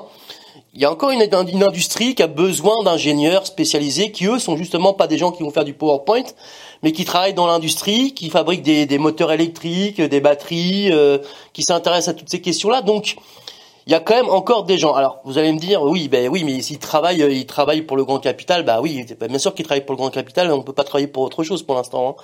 Donc, euh, oui. après, si vous me dites que la science s'est dévoyée, moi je dirais que c'est pas la science qui s'est dévoyée, c'est des scientifiques qui ont perdu foi, euh, pour, pour lequel en fait, parce que la science c'est dur en fait. Et donc en fait, il y a de plus en plus de postes comme ça de d'administrateurs, de gens qui sont proches du pouvoir, donc bah, il y a une sociologie de la recherche que j'avais fait dans mon petit livre là. On expliquait que finalement sur euh, sur deux chercheurs, il y en a un qui travaille vraiment et l'autre bah c'est un administrateur pur et dur. Donc avec tous ces effets de courtoisie, de de comment dire de de courtisanerie. Courtisanerie. Les ministères sont remplis de gens qui ont des formations scientifiques et qui sont plus que dans le blabla. Bah, d'ailleurs, on, le voit bien avec la crise sanitaire. On voit très bien qu'il y a des, des, médecins qui sont proches des ministères et puis ceux qui sont loin des ministères, eh ben, ils se font taper dessus. Donc, je pense qu'il faut quand même pas dire que c'est le problème, c'est que la science en elle-même, c'est l'organisation de la science. Et si on regarde bien, ce qui est intéressant, c'est que les politiques s'abritent en permanence derrière la science, mais ils veulent pas en payer les prix, par contre. C'est pas de leur faute, c'est la faute des scientifiques. Oui, mais quand même, on voit que la science est dans un état de dépendance à l'égard de l'argent, aussi bien de l'industrie que de l'État. Et d'une certaine façon, euh, aussi bien dans votre livre que dans euh, Après l'effondrement de René Rizel, je crois, euh, sur la Grande Bibliothèque de France, on, on voit une, une grande, bah, justement, une grande ancillarité de tout ce milieu à l'égard des autorités. Ils sont finalement assez flagorneurs, ils sont suivistes, ils sont pas très courageux. La, la plupart, c'est des fonctionnaires aussi. Ils n'ont pas tellement le choix. Donc euh, la science est fonctionnalisée depuis euh, les années 50-60. Avant la science c'était une poignée d'individus, c'était en, Europe, c'était au début du XXe siècle, c'était quelques milliers de bonhommes en Europe, quoi, pas plus. C'était rien du tout. Aujourd'hui, il y a des millions, des centaines. D'ailleurs, faut, faut voir ce qu'on appelle recherche. La plupart, c'est des petits laborantins. Ils font de la R&D. Ils sont très loin des grands concepts. Donc, euh, faudrait nuancer, je pense. Xavier Poussard.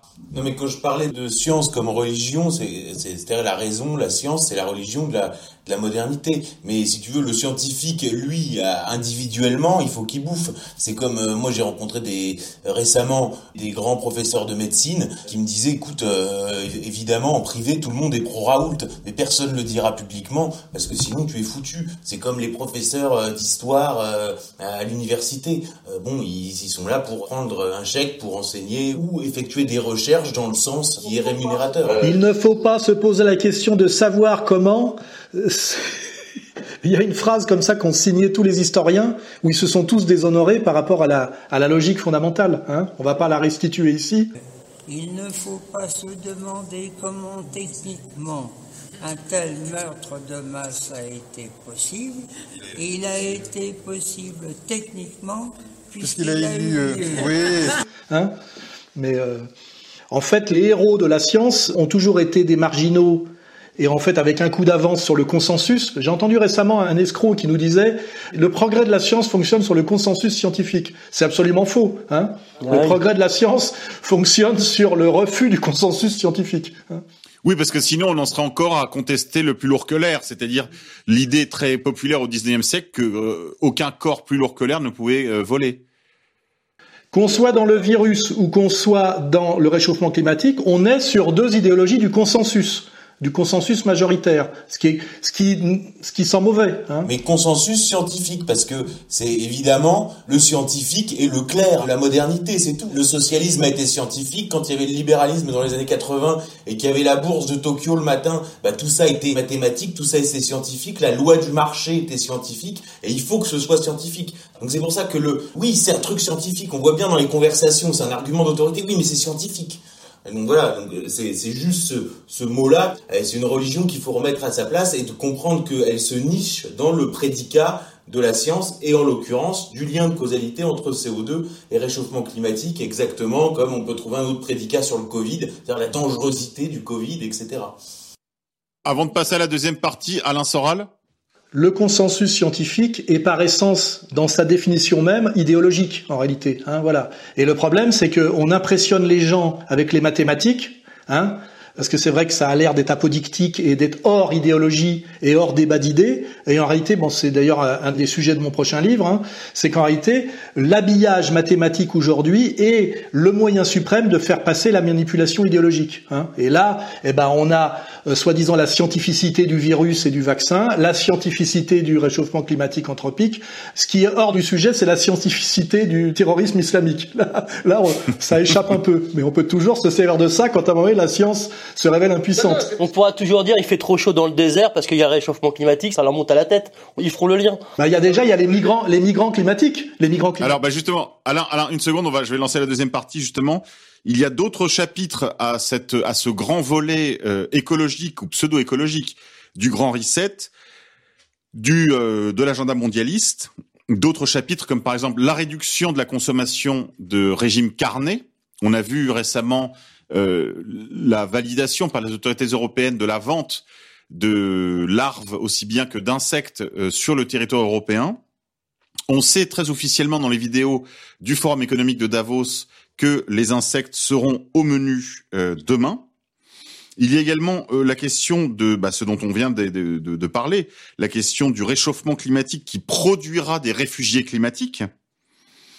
il y a également un immense mouvement en vue de la baisse de la natalité volontaire, en particulier dans le monde occidental. On voit même des couvertures de magazines euh, où l'on voit des femmes avec des, ventres barrés euh, sur leurs robes. Par exemple, elles se font coudre des, croix pour euh, signifier leur vœu de ne pas avoir d'enfants. C'est tout un mouvement international désormais dans tout le monde développé.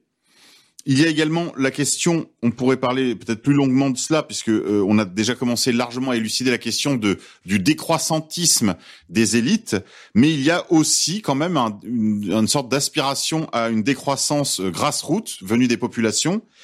Euh, Peut-être de tout cela, les aspects les plus inquiétants sont encore celui de l'agenda euh, des réfugiés climatiques, puisqu'on l'on voit là cette fois deux agendas se rejoindre et comme fusionner. Alain Soral, la question euh, pseudo-environnementale d'une part et la question migratoire, pour tout dire, le plan qu'énergie de l'autre.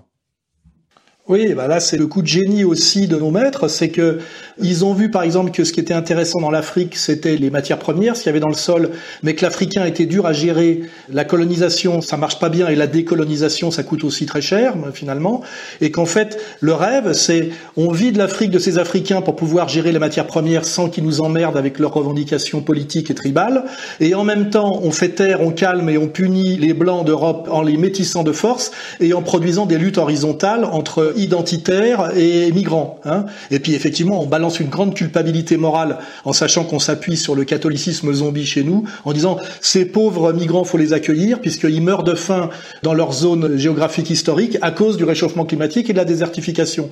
Donc on voit bien que les mecs qui ont pensé le grand reset, ils sont quand même très très très malins, très intelligents parce qu'on voit qu'ils arrivent à articuler un truc global où ils arrivent à nous faire passer quatre ou cinq pilules en même temps. Hein. C'est vraiment, c'est comme le vaccin où il y a, il y a 11 vaccins dedans, quoi. C'est que ça, ça a des tas de dimensions hein, euh, par rapport au prolo, par rapport à la classe moyenne, par rapport au profit, par rapport au métissage forcé, etc. Hein. C'est gagnant sur plein de plans. Hein.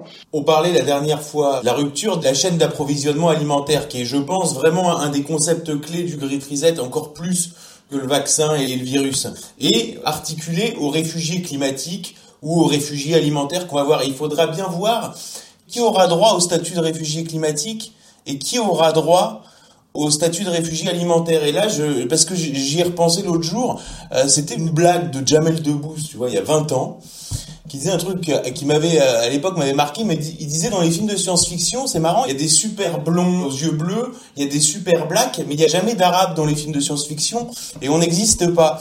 Et là je me suis dit mais en fait ça se trouve les Nigériens qui eux dépendent de l'aide alimentaire puisqu'ils produisent pas ils, on produit pas de nourriture en Afrique il y aurait que ça à faire mais ils n'ont pas décidé d'en produire. Bon passons.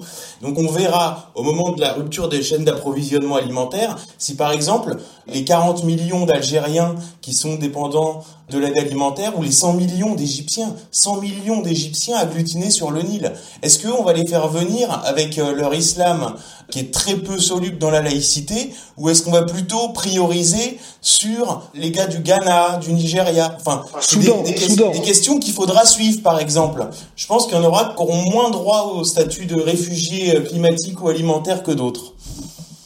Et peut-être que Jamel Debbouze aura eu euh, une prophétie une prophétie et lui il se sera métissé en passant entre les gouttes euh, avant que le coup près tombe.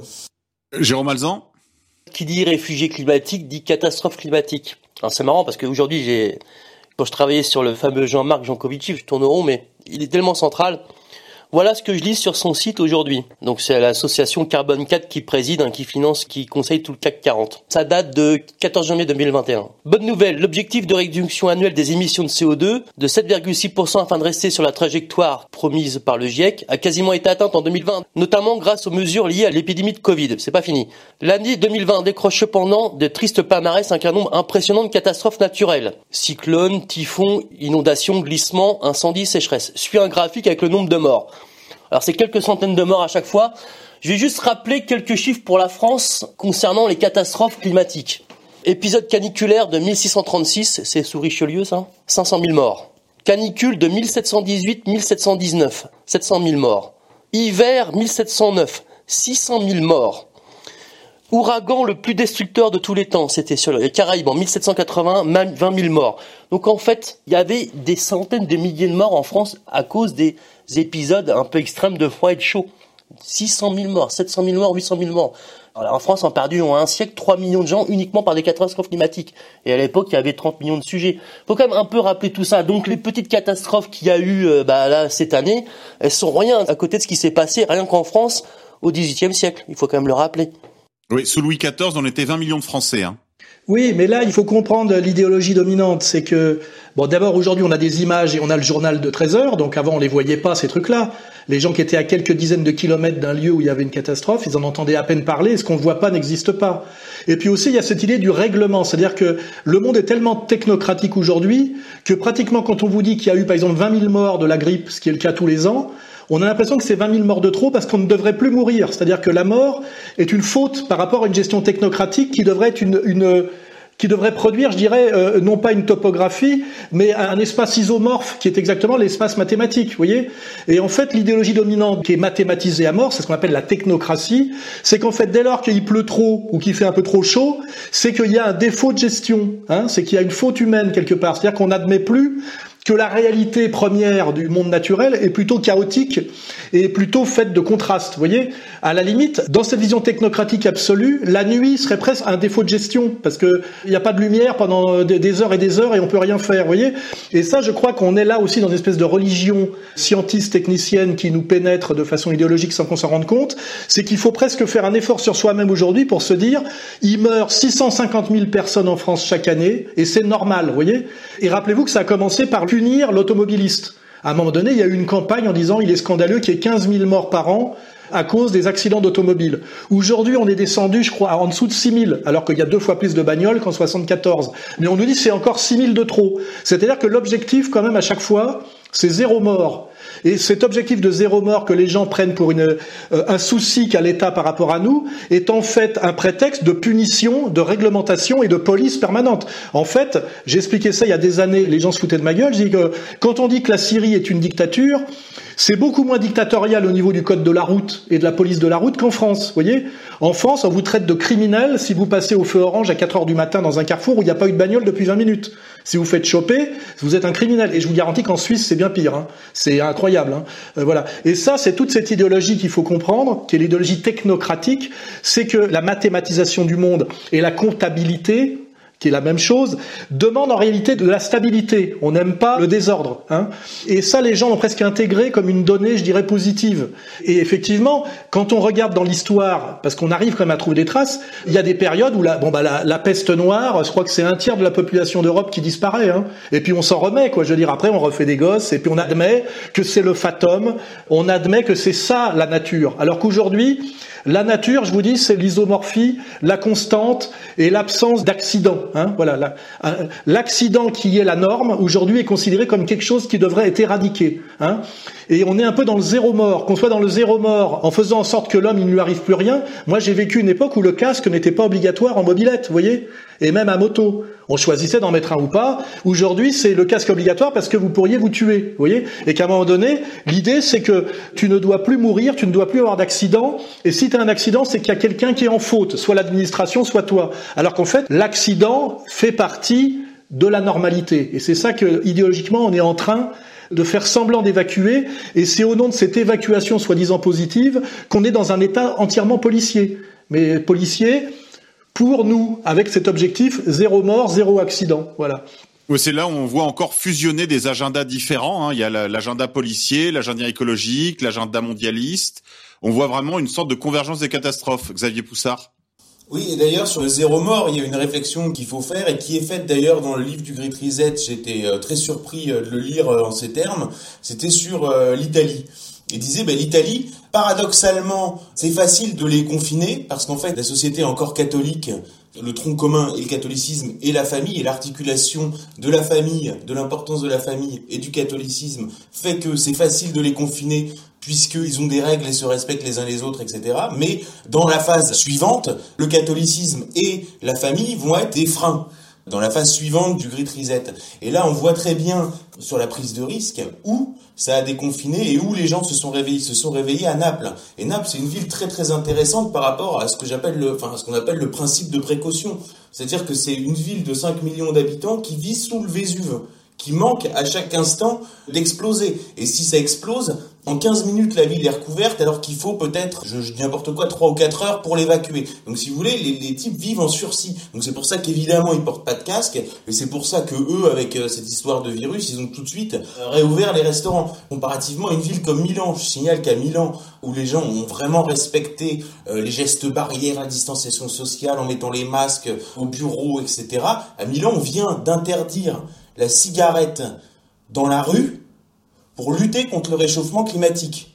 Bon alors après vous êtes c'est pas vrai ça. Voilà. C'est une blague. Alors après vous êtes en Italie donc il n'y a pas de flic pour appliquer la règle donc bon elle peut exister puis en fait bon euh, c'est très souple mais bon ça dit bien les différences de mentalité et je trouve que l'exemple napolitain est vraiment significatif c'est-à-dire que pour vie quelque part, il faut qu'il y ait la possibilité de la mort. Et on voit bien aujourd'hui, les gens n'ont pas d'enfants. Pourquoi ils n'ont pas d'enfants en Occident? Parce qu'ils ont peur de la mort. Ils ont peur. Ah, il y a le virus, il y a le réchauffement climatique, le chômage. Alors, et puis on veut pas renoncer à notre vie d'avant. Alors on regarde des séries Netflix. Et puis à, 35 ans, 40 ans, 50 ans, puis ils ont toujours pas d'enfants, puis ça vient jamais. Alors que bon, on voit bien des populations euh, bien plus déshéritées qui ont des ribambelles de gosses sans se poser ce genre de questions. Et ça, me paraît être un, élément assez central euh, de ce qu'on vit. Euh, en Occident euh, actuellement. Alain Soral. Où est-ce qu'on peut, en France, ne pas porter de masque sans se faire emmerder? En banlieue? Les banlieusards qui vivent à l'ancienne, je dirais, dans des situations beaucoup plus conflictuelles et avec un rapport au risque, d'ailleurs ce soit la mobilette sans casque, voire la mobilette volée, je vous garantis que si vous voulez pas porter de masque, vous vous installez dans une bonne banlieue chaude et là aucun flic vient vous emmerder et personne ne porte de masque et tous les gosses sont en train de jouer au foot en bas de l'immeuble. Hein.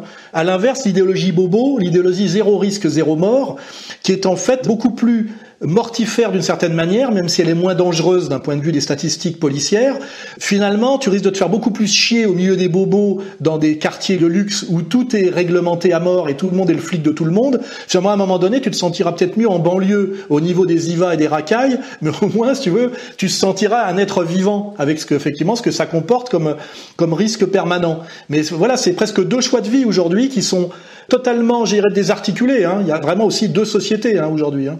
C'est quand même un signe aussi de quelque chose qui sent mauvais d'un point de vue de la paix civile et de la paix sociale. Hein. C'est deux mondes qui ne communient plus du tout et qui n'ont plus du tout les mêmes valeurs. Hein. Le bobo zéro risque d'un côté et le racaille de l'autre. Hein. On voit bien que les élites ont fait sécession, c'est-à-dire tout le sens de ce grand reset, c'est la sécession des élites dont parle depuis des décennies maintenant quelqu'un comme Christopher Lash, plutôt bien introduit dans le monde francophone d'ailleurs par Jean-Claude Michéa. Est-ce est-ce qu'on peut dire un mot quand même, Alain Soral, de de ce mouvement, de cette campagne euh, internationale de dissuasion euh, de, génération, de, bah, de renouvellement des générations du monde occidental. On voit aussi bien dans la presse féminine, pour laquelle vous avez travaillé, que vous connaissez bien, que dans, euh, je dirais, la militance d'un nouveau genre comme Extinction Rebellion. Alors là, ça touche quelque chose de plus, d'un peu différent, mais qui nous touche directement, c'est de rendre, et on l'a, petite Greta Thunberg nous l'a d'ailleurs bien euh, précisé, c'est de rendre responsable le, on va dire le mâle blanc de plus de 50 ans et avec un QI de plus de 120, responsable de tout le chaos dans lequel on est. C'est-à-dire que euh, l'air de rien, on vous explique que la modernité, hein, qui était euh, le, le, scientisme et qui était effectivement le monde technicien, qui est le monde des mâles blancs, a amené tout ce chaos et qu'en même temps, l'écologie devrait s'accompagner de l'émasculation du mâle blanc qui maîtrise bien les sciences et les mathématiques. C'est de sa faute si c'est comme ça. Hein. et on voit bien que remplacé par un migrant, d'ailleurs, le problème est réglé. Il n'a pas le, il a pas fait les études de maths. Et là, on voit bien que le féminisme est mis à contribution. Hein, en ce moment très violemment, pour dire si on veut sortir de ce monde euh, violent parce que le fruit effectivement de la de cette épopée occidentale hein, qui est très masculine et très scientiste, si on veut sortir de tout ça, c'est l'écologie mais c'est l'écologie avec des femmes et des migrants. Hein. Ce qu'il faut enlever, effectivement, c'est l'homme blanc cultivé. Hein. Voilà. Puis la vraie culture, en fait, c'est les sciences dures. Hein. Le reste, c'est quand même de la, du, blabla idéologique. Donc on bien que tout ça s'articule parce que le mâle blanc cultivé, c'est quand même celui qui a les moyens intellectuels de comprendre le mieux l'arnaque dont on parle en ce moment. Hein. C'est d'ailleurs c'est nous. On arrive à comprendre. Hein. On a les moyens de défense.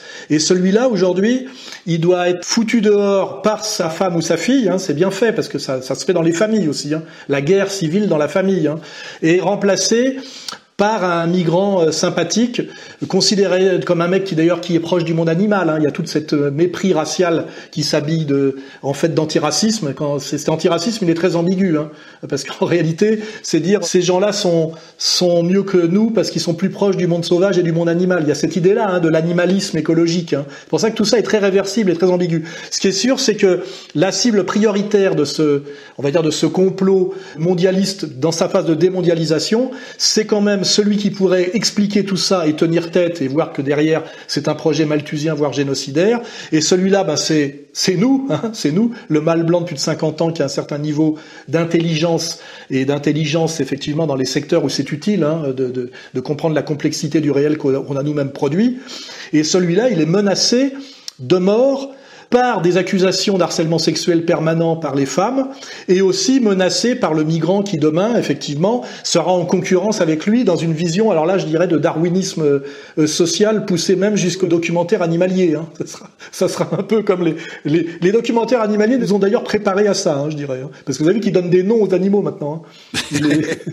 alors une, un dernier aspect avant de nous séparer, messieurs c'est, euh, bah, je dirais, une, un peu de prospective. Est-ce que le, la dernière étape de, cette, de cet agenda pseudo-écologique, de cet agenda euh, pseudo-écologique mondialiste, ce n'est pas la fusion, une fois de plus, de deux agendas, de l'agenda de l'état d'urgence hier sécuritaire, aujourd'hui sanitaire, et reprenant un slogan, j'en parlais tout à l'heure, de extinction rébellion, demain, état d'urgence planétaire, état d'urgence écologique, fusion de tous ces états d'urgence?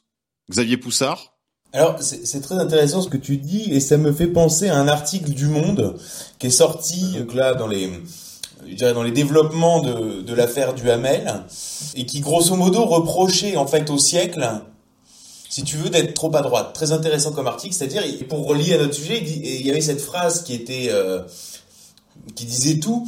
Quand on prononce le nom de Greta Thunberg au club Le Siècle, on entend des ricanements.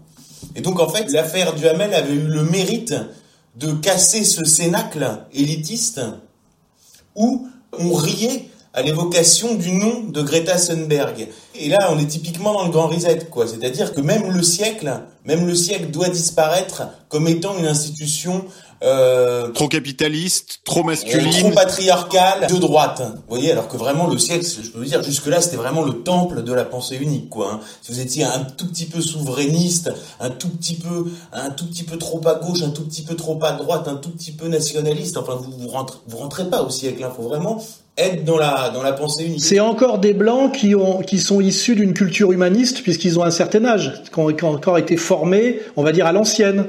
Donc ça veut dire que même quand ils admettent l'arnaque du Grand Reset, ils savent que c'est une arnaque. Et je pense que ce que le pouvoir de demain veut, c'est des gens qui ne se soumettent pas par calcul ou par corruption, mais qui se soumettent par adhésion naturelle. Parce que ces gens-là ne sont pas réversibles et ils coûtent beaucoup moins cher. C'est ça qu'il faut comprendre. C'est que quand je, je vois l'époque, l'époque d'Ardisson par rapport à l'époque actuelle des animateurs de télé, Ardisson savait ce qu'il faisait. Il savait qu'il trichait, il savait qu'il mentait. Je le connais suffisamment pour, le, pour vous l'affirmer. Aujourd'hui, c'est remplacé par des gamins de 30 ans qui, au premier degré, adhèrent. Et quand ils adhèrent au premier degré, ils coûtent beaucoup moins cher. Parce que la corruption, un type, il vous vend son mensonge, il vous vend son adhésion. Et surtout, il y a toujours le moment où il peut se retourner parce que trop c'est trop, parce qu'il veut pas aller trop loin. C'est pour ça qu'il y a aussi un ménage qui est fait en ce moment chez ceux qui ont accompagné, je vous dis, c'est l'histoire de l'accordéon et de la logique dialectique, c'est ceux qui ont accompagné ce processus, à un moment donné, vont être dégagés eux-mêmes parce qu'ils l'ont accompagné comme une stratégie mensongère de pouvoir et qu'on a besoin de les remplacer par des gens qui y adhèrent je dirais, au, premier niveau. Et quand vous voyez l'idéologie majoritaire des campus américains qui forment les élites américaines de demain, on voit très bien que c'est des entreprises de décérébrage intégral par rapport à ce que ça pouvait être il y a encore 30 ans. On les apprend à être incapables de penser et à adhérer au premier degré, même de façon hystérique, le mot hystérie est important, à toute l'idéologie dominante la plus dangereuse et la plus destructrice. I'm, this is my fucking day off. I don't come to faculty meeting anymore because of all your racism. Y'all decided to become educators to hold our futures in your hands. So why aren't you there supporting us? Like, where have you been? I would like to go now, but I also don't want to offend anyone by walking out. So would it be okay if some of us walk over? I don't know if you identify as white or not. Um, the fact that you're even afraid of offending somebody by leaving to go and support the students for which you all are here to serve is laughable to me. It's embarrassing. It's sad. It's disgusting. On a montré des vidéos de trucs de folie sur des campus américains et d'oublier que tout ça c'est quand même notre avenir. Hein. Voilà.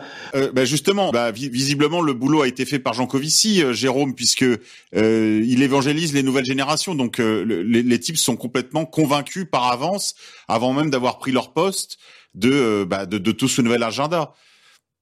Jean Covici, c'est très simple. On peut le résumer en trois points. Il est pro-nucléaire. Il est anti-fossile, soi-disant à cause du peak oil. Donc il le justifie comme ça. Et il est anti-énergie renouvelable. Ça veut dire qu'en fait, lui, pour lui, tout doit être électrifié en France. Ça poserait une autre question. On ne peut pas électrifier tout, parce qu'en fait, il faudrait des stocks. L'électricité, ça se stocke difficilement. Il faudrait des, quantités de batteries phénoménales. C'est même pas imaginable de le faire. C'est-à-dire que lui, de toute façon, c'est tout nucléaire. Le reste, on s'en fout. Donc le reste, ce sera que de l'électricité. Et la question du picoil, il la défend bec et ongle. Euh, au moment où nous sommes sur un plateau de production. Ah, ça fait 5 ans que la production mondiale de pétrole n'augmente plus, en fait de liquide même n'augmente plus. Euh, et derrière, ça va se mettre à décroître. Alors la question c'est, euh, sachant qu'on va quand même racler un peu mieux ce qu'on a découvert, et sachant qu'on va encore découvrir des petits machins, euh, comment est-ce que va s'organiser ce truc-là avant un déclin qui est totalement inexorable, puisque c'est des maths, euh, que ça nous plaise ou que ça nous plaise pas. Mais quand on regarde dans le détail, c'est pas si clair. Je, je suis allé voir encore sur des sites de spécialistes vous avez euh, trois spécialistes, ben, il y a trois avis différents. Et lui, il dit que c'est définitif. Il dit, il dit qu'en 2022, c'est terminé. Mais il y a quatre ans, il disait que c'était en 2018. Exactement. il y a 20 ans, Al Gore nous disait que c'était en 2020.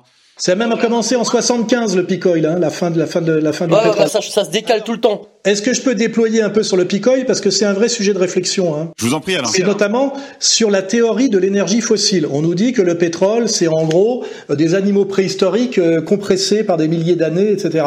Il y a une théorie alternative dont on ne parle jamais, qui est la théorie abiotique du pétrole. Et plus en fait on se penche sur cette question, c'est d'où vient le pétrole, plus on voit que la théorie fossile, qui est, une théorie du consensus, est en fait assez délirante. On se pose même pas la question pourquoi on dit fossile?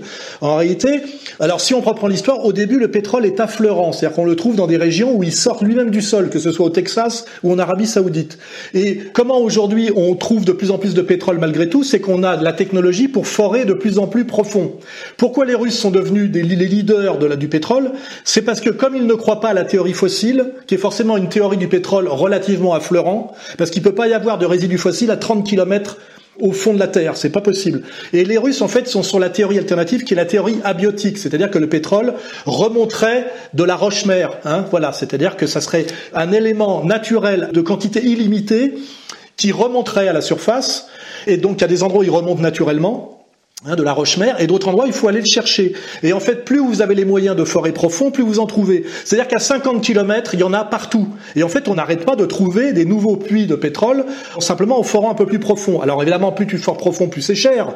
Mais en réalité, avec le progrès, effectivement, de cette technique, et puis le fait que les, les nappes affleurantes traditionnelles commencent à se vider, le problème se déplace. Ça, voilà. Et en réalité, aujourd'hui, la théorie du picoil est complètement dépassée. On le repousse en permanence. On se rend compte qu'il y a du pétrole partout si on sait aller le chercher.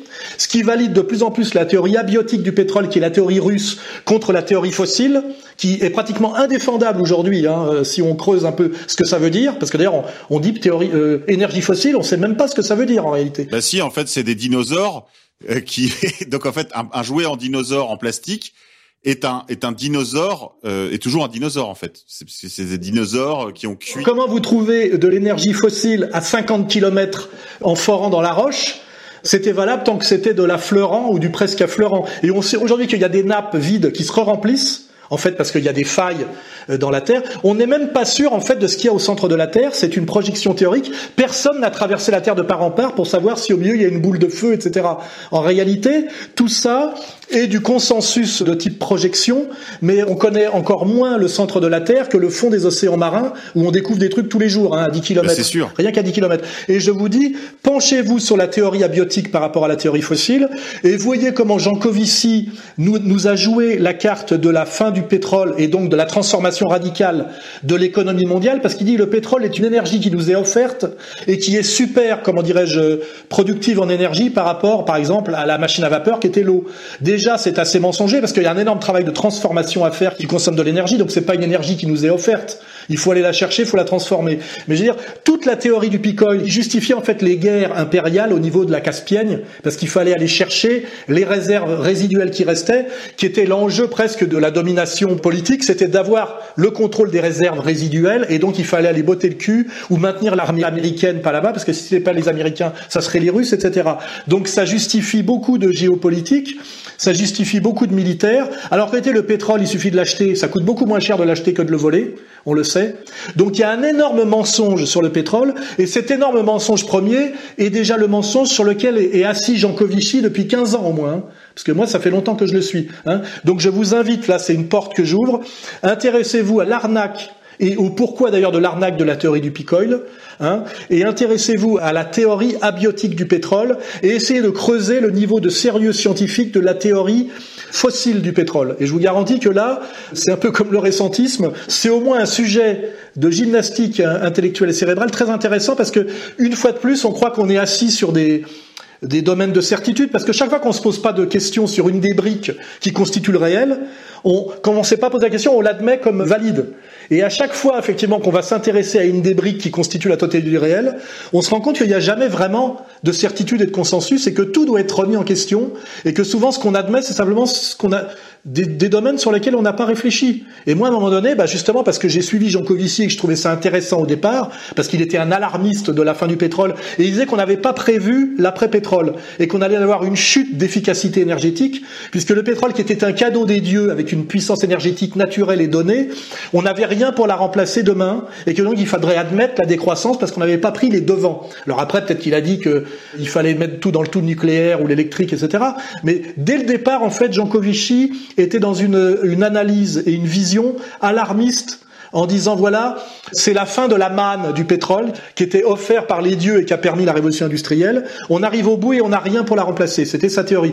Je vous garantis que plus je me suis intéressé à Jean Covici, c'est pour ça que moi, moi les commentaires que je mets sur ces vidéos, c'est escroc. Plus je me suis rendu compte que ce mec n'était pas un penseur sérieux. Je pense même d'ailleurs que c'est un peu un abruti. C'est-à-dire qu'il y a une, un domaine d'escroquerie, puis un domaine, c'est un bourrin. C'est vraiment un bourrin de la technocratie euh, pseudo-mathématique pour moi. Le changement climatique, il a déjà contribué à mettre un million de Syriens en Europe.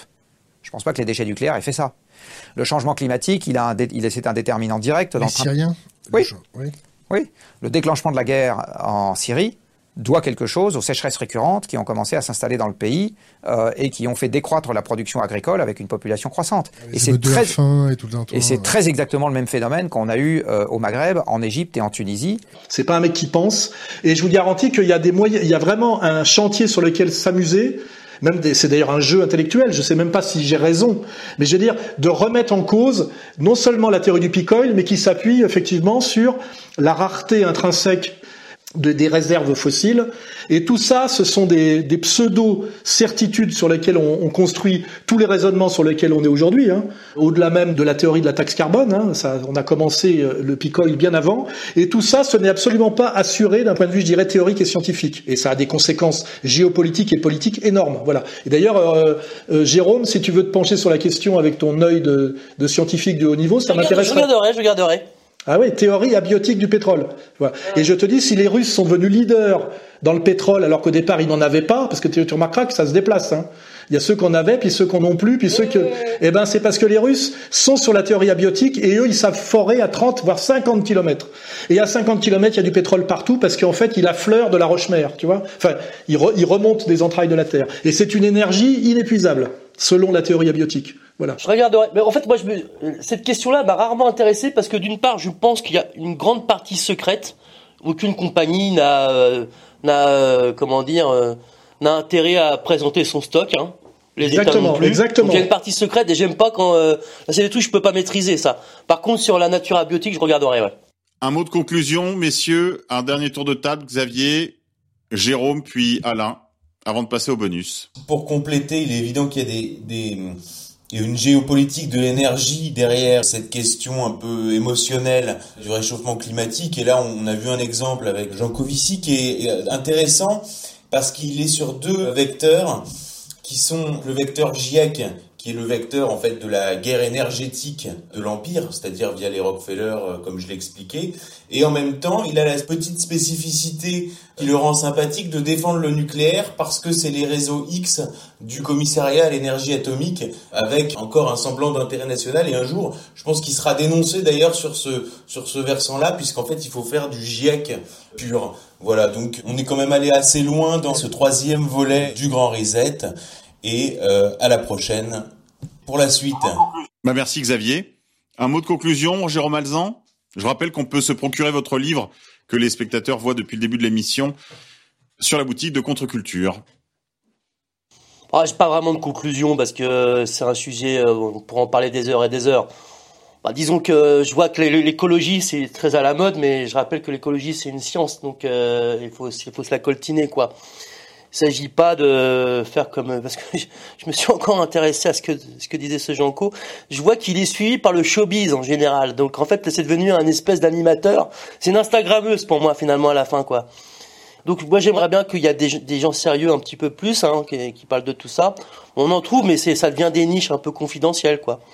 Donc euh, mon message c'est euh, bah, bossez chez vous, essayez de vous cultiver euh, sur les canaux alternatifs, on va dire. Voilà. Merci Jérôme. Voilà, chers amis auditeurs, il faut évidemment vous référer aux gens sérieux. Donc lisez le livre de Jérôme Alzan, lisez également les travaux de Camille Vert. Et puis, je vous renvoie encore à l'émission que nous avions fait ensemble sur la question du réchauffement climatique anthropique pour comprendre un peu mieux certains des sous-entendus de cette émission. Alain Soral, un mot de conclusion avant de passer au bonus? Ben, un mot de conclusion, c'est de voir que les maîtres du monde, qui sont quand même tous sauf bêtes et qui sont quand même une organisation collective, leur but c'est de garder le pouvoir et donc d'avoir un coup d'avance et que en réalité euh, ils ne pensent pas, je pense, le, le contraire de ce qu'on vient de dire nous. Ils le savent, mais il y a deux manières quand on a compris les choses, c'est soit de les offrir au plus grand nombre dans une démarche un peu chrétienne de partage, ou soit de se servir de ce coup d'avance et de ce supériorité pour maintenir une position de domination avec un certain mépris pour les cons. Hein, voilà, c'est à peu près ça. Donc moi, je pense même pas que, par exemple, notre notre présentation alternative du réchauffement climatique brutalise les maîtres de Davos. Je pense qu'au haut niveau de la pyramide, ils savent très bien que, que tout ça est de l'idéologie dans le but d'obtenir des résultats politiques. Hein. Donc ce qui est intéressant après, c'est de, je veux dire, le, le vrai travail. C'est pour ça que c'est pas vraiment. Euh, on peut parler des milliers d'heures sur le la faille intellectuelle et scientifique de l'association production de carbone et réchauffement climatique, mais c'est même pas le, ça le sujet. Le sujet, c'est de comprendre comment aujourd'hui euh, les maîtres du mondialisme ont mis en place la démondialisation pour continuer à rester les maîtres et même à continuer à faire du profit, non plus sur une période de croissance, mais sur une période de crise, hein, qu'il y a le profit dans la croissance, le profit dans la crise. Et, en fait, c'est c'est un peu les mêmes, enfin c'est les mêmes qui surfent deux vagues différentes, hein, on va dire, ou qui s'adaptent à des moments différents, qui sont d'ailleurs des moments qui s'enchaînent fatalement dans une logique hegelienne et dialectique. On est obligé, quand on est dans la croissance, d'anticiper sur la crise qui va déboucher de la croissance. Et ça ne veut pas dire qu'à un moment donné, il y a les maîtres de la croissance et puis après les maîtres de la crise. C'est les maîtres de la croissance, c'est aussi les maîtres de la crise. Et eux, leur truc, c'est d'anticiper, d'avoir un tout petit coup d'avance sur le moment de déclenchement de la crise, qu'ils d'ailleurs peuvent déclencher eux-mêmes quand ils savent qu'il n'y a plus d'autres euh, moyens.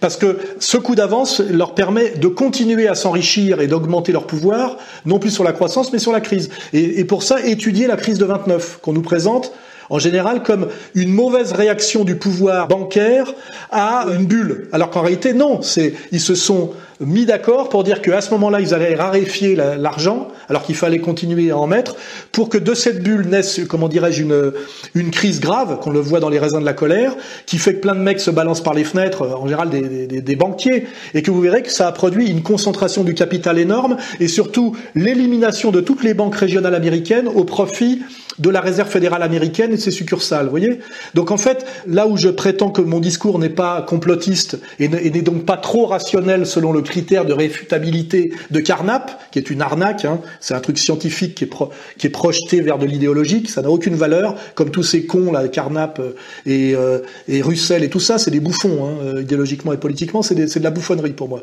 Mais ça sera un autre sujet de le démontrer. C'est pas que mon analyse est trop rationnelle, hein, c'est qu'en réalité j'ai étudié ces questions. Comme je vous dis, Jean Moi, ça fait 15 ans que je m'y intéresse. Et en réalité, quand on va chercher, on trouve, ça que je veux dire. Hein. C'est pas des spéculations. On voit très bien qu'il y a des réunions qui sont faites. Je veux dire, si Davos existe, si Bilderberg existe, si le siècle existe, c'est qu'il y a bien des puissants qui se réunissent en dehors des cercles officiels de réunion qui seraient les cercles légitimés par la démocratie euh, électoraliste et qui anticipe, parce que le principe du pouvoir c'est l'anticipation, qui organise et qui anticipe et qui ont des décisions collectives. Et en ce moment, la grande décision collective qu'on analyse par plusieurs aspects, ça s'appelle le grand reset. Donc aujourd'hui, la question n'est même pas de savoir si on est complotiste ou pas ou trop rationnel. On regarde la réalité on travaille, on va chercher les sources, et, aujourd'hui, ce n'est même pas discutable. Je veux dire, euh, Xavier a été le premier à lire le, bouquin de Schwab, écrit d'ailleurs par Manu Reps, qui n'est même pas foutu d'écrire lui-même, et on voit bien que c'est programmatique, et que ça consiste bien à ce que des maîtres du monde aujourd'hui passent, on va dire, de la, on va dire effectivement de la mondialisation à la démondialisation, qui est en fait la continuation de la vision mondialiste. Hein, faut pas oublier, dans une période effectivement de, de crise qui est totalement dans la logique du libéralisme, qui je vous dis est, est, toujours des cycles avec une alternance. Exactement d'ailleurs comme les, les, cycles climatiques, hein, on, est, on est toujours dans des logiques cycliques partout. Il n'y a jamais de linéaire et de plan constant, ça n'existe pas. Ça c'est le fantasme techno, technocratique et mathématique qui est une folie. En réalité, tout est tout est topographique hein, pour euh, s'intéresser justement à pourquoi on peut, à un moment donné un mec comme Deleuze s'intéressait par la philosophie à la topographie. Parce qu'en réalité la, la, réalité du monde elle est elle est pas isomorphe et plane elle est elle est elle, est, elle est, topographique absolument partout hein. C'est-à-dire il y a ça fait comme ça il y a des creux il y a des vagues etc oui ce qu'il appelle un espace strié oui Voilà, il faut surfer ce réel, hein, donc tantôt monter, tantôt descendre, c'est-à-dire comme un, marcheur hein, qui, qui, tantôt descend, tantôt monte, et non pas tenter à coup de, je sais pas combien, de pioche, d'arraser le monde pour qu'il soit isomorphe et plan partout. Et je, et je vous raconte que ce, cette vision d'arrasement du monde isomorphe, c'est exactement la vision de Jacques Delors et de l'Union européenne.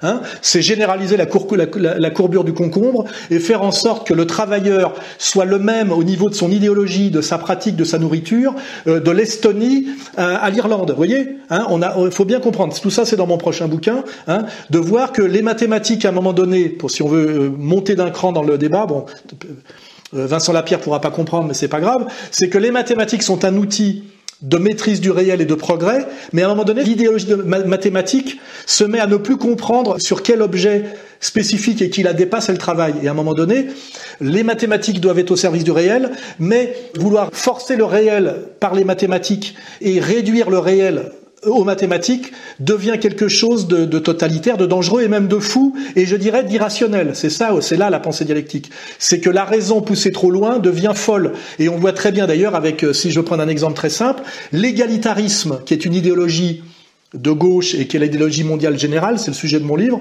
quand on arrive à l'égalitarisme fou où on nie la différence des sexes et qu'on arrive au LGBTisme et on arrive au fait que les gosses puissent choisir leur sexualité euh, comme si c'était une euh, sur un marché, savoir s'ils vont être hommes, femmes ou ni hommes ni femmes, on, là on arrive à l'égalitarisme fou. Et c'est là où on voit bien que quand on pousse une rationalité trop loin, elle se retourne et elle s'inverse. Et qu'il faut toujours garder en lien le réel et le rationnel. C'est l'unité hegelienne du réel et du rationnel. Et là on, on est, on est dans des des périodes de folie pour les abrutis et de violence et de méchanceté pour les élites, hein, c'est ça que je veux dire, mais qui s'appuient sur les mêmes excès. Hein, voilà. Nous, on fait ce, travail en réalité, non pas de refus du réel, non pas de, de, contestation magique, magique du réel ou religieuse du réel, parce que ça finit par être du magique aussi le religieux. Hein, quand on s'abrite derrière des écrits eschatologiques et uniquement ça pour se battre contre la réalité, ben euh, c'est pas très bon signe non plus. Et donc il faut faire ce ce travail qu'on fait nous en ce moment, hein, de se servir de l'outil de, la raison pour essayer effectivement de garder la maîtrise du réel et pas de tomber dans les deux fautes qu'il faut, c'est-à-dire le, abandonner la raison ou confondre à un moment donné le, le, le réel avec la mathématisation intégrale, ce qui s'appelle la pensée technocratique. Et c'est, je vous parle de ça parce que c'est le sujet de mon prochain bouquin, mais c'est aussi ça que ER fait, et je pense qu'on est à peu près les seuls à le faire euh, de façon aussi complète. Hein, voilà. Et vous voyez d'ailleurs que ça consiste pas à dire que Jean Covici nous emmerde parce que c'est un techno, mais à le prendre sur son propre terrain et dire en fait finalement ce mec-là n'est même pas un mec qui maîtrise la complexité du réel par l'outil mathématique euh, et statistique, c'est en fait un idéologue un charlatan et d'une certaine manière un corrompu. Et, et, moi, je dis en dernière instance, je le ressens profondément quand je regarde ces conférences. C'est un peu comme Laurent Alexandre, c'est un abruti. Hein, voilà, c'est un lourdingue. Pour moi, c'est un mec, il n'est pas fin. Voilà, il faudrait quand même. Là, c'est Pascal contre Descartes, qu'on en permanence redécouvre cet esprit de finesse, hein, cet esprit dialectique. Voilà, c'était, c'est, euh, c'est mon sujet en ce moment parce que je pense que ça devient absolument central. Et pour ça, d'ailleurs, on a besoin d'être plusieurs, comme vous le voyez. On a besoin de l'intelligence de Xavier, de l'intelligence de, de, de, de, Jérôme, hein, qui sont des intelligences euh, complémentaires. Voilà. Et puis la mienne qui, qui essaye de passer euh, de l'une à l'autre de façon euh, souvent d'ailleurs plus intuitive que, que scientifique. Voilà. Voilà ce que je dirais pour essayer de prendre un peu plus de hauteur encore. Très bien, merci Alain. Écoutez, chers amis éditeurs, c'est la fin de cette euh, troisième édition du Grand Reset ou Le Grand Ménage avec euh, Alain Soral, Xavier Poussard et Jérôme Alzan, auteur contre-culture pour son livre Mythe et réalité de la science que je vous recommande vivement. Un petit mot de conclusion de ma part, je vous dirais que ce que je retiendrai de cette émission, c'est euh, cette convergence de si nombreux agendas dans ce grand reset qui semble fusionner euh, la question bah, financière qu'on a vu lors du premier volet, la question euh, du mondialisme évidemment, la question de l'écologie comme on l'a vu aujourd'hui, et également la question migratoire comme on a pu euh, l'évoquer, même si ce sera probablement l'objet d'une autre émission. Et la question virale, camarade. Évidemment la question virale. Merci Alain. Euh, je vous euh, propose de nous quitter désormais et on se retrouve de l'autre côté pour les bonus, chers amis auditeurs.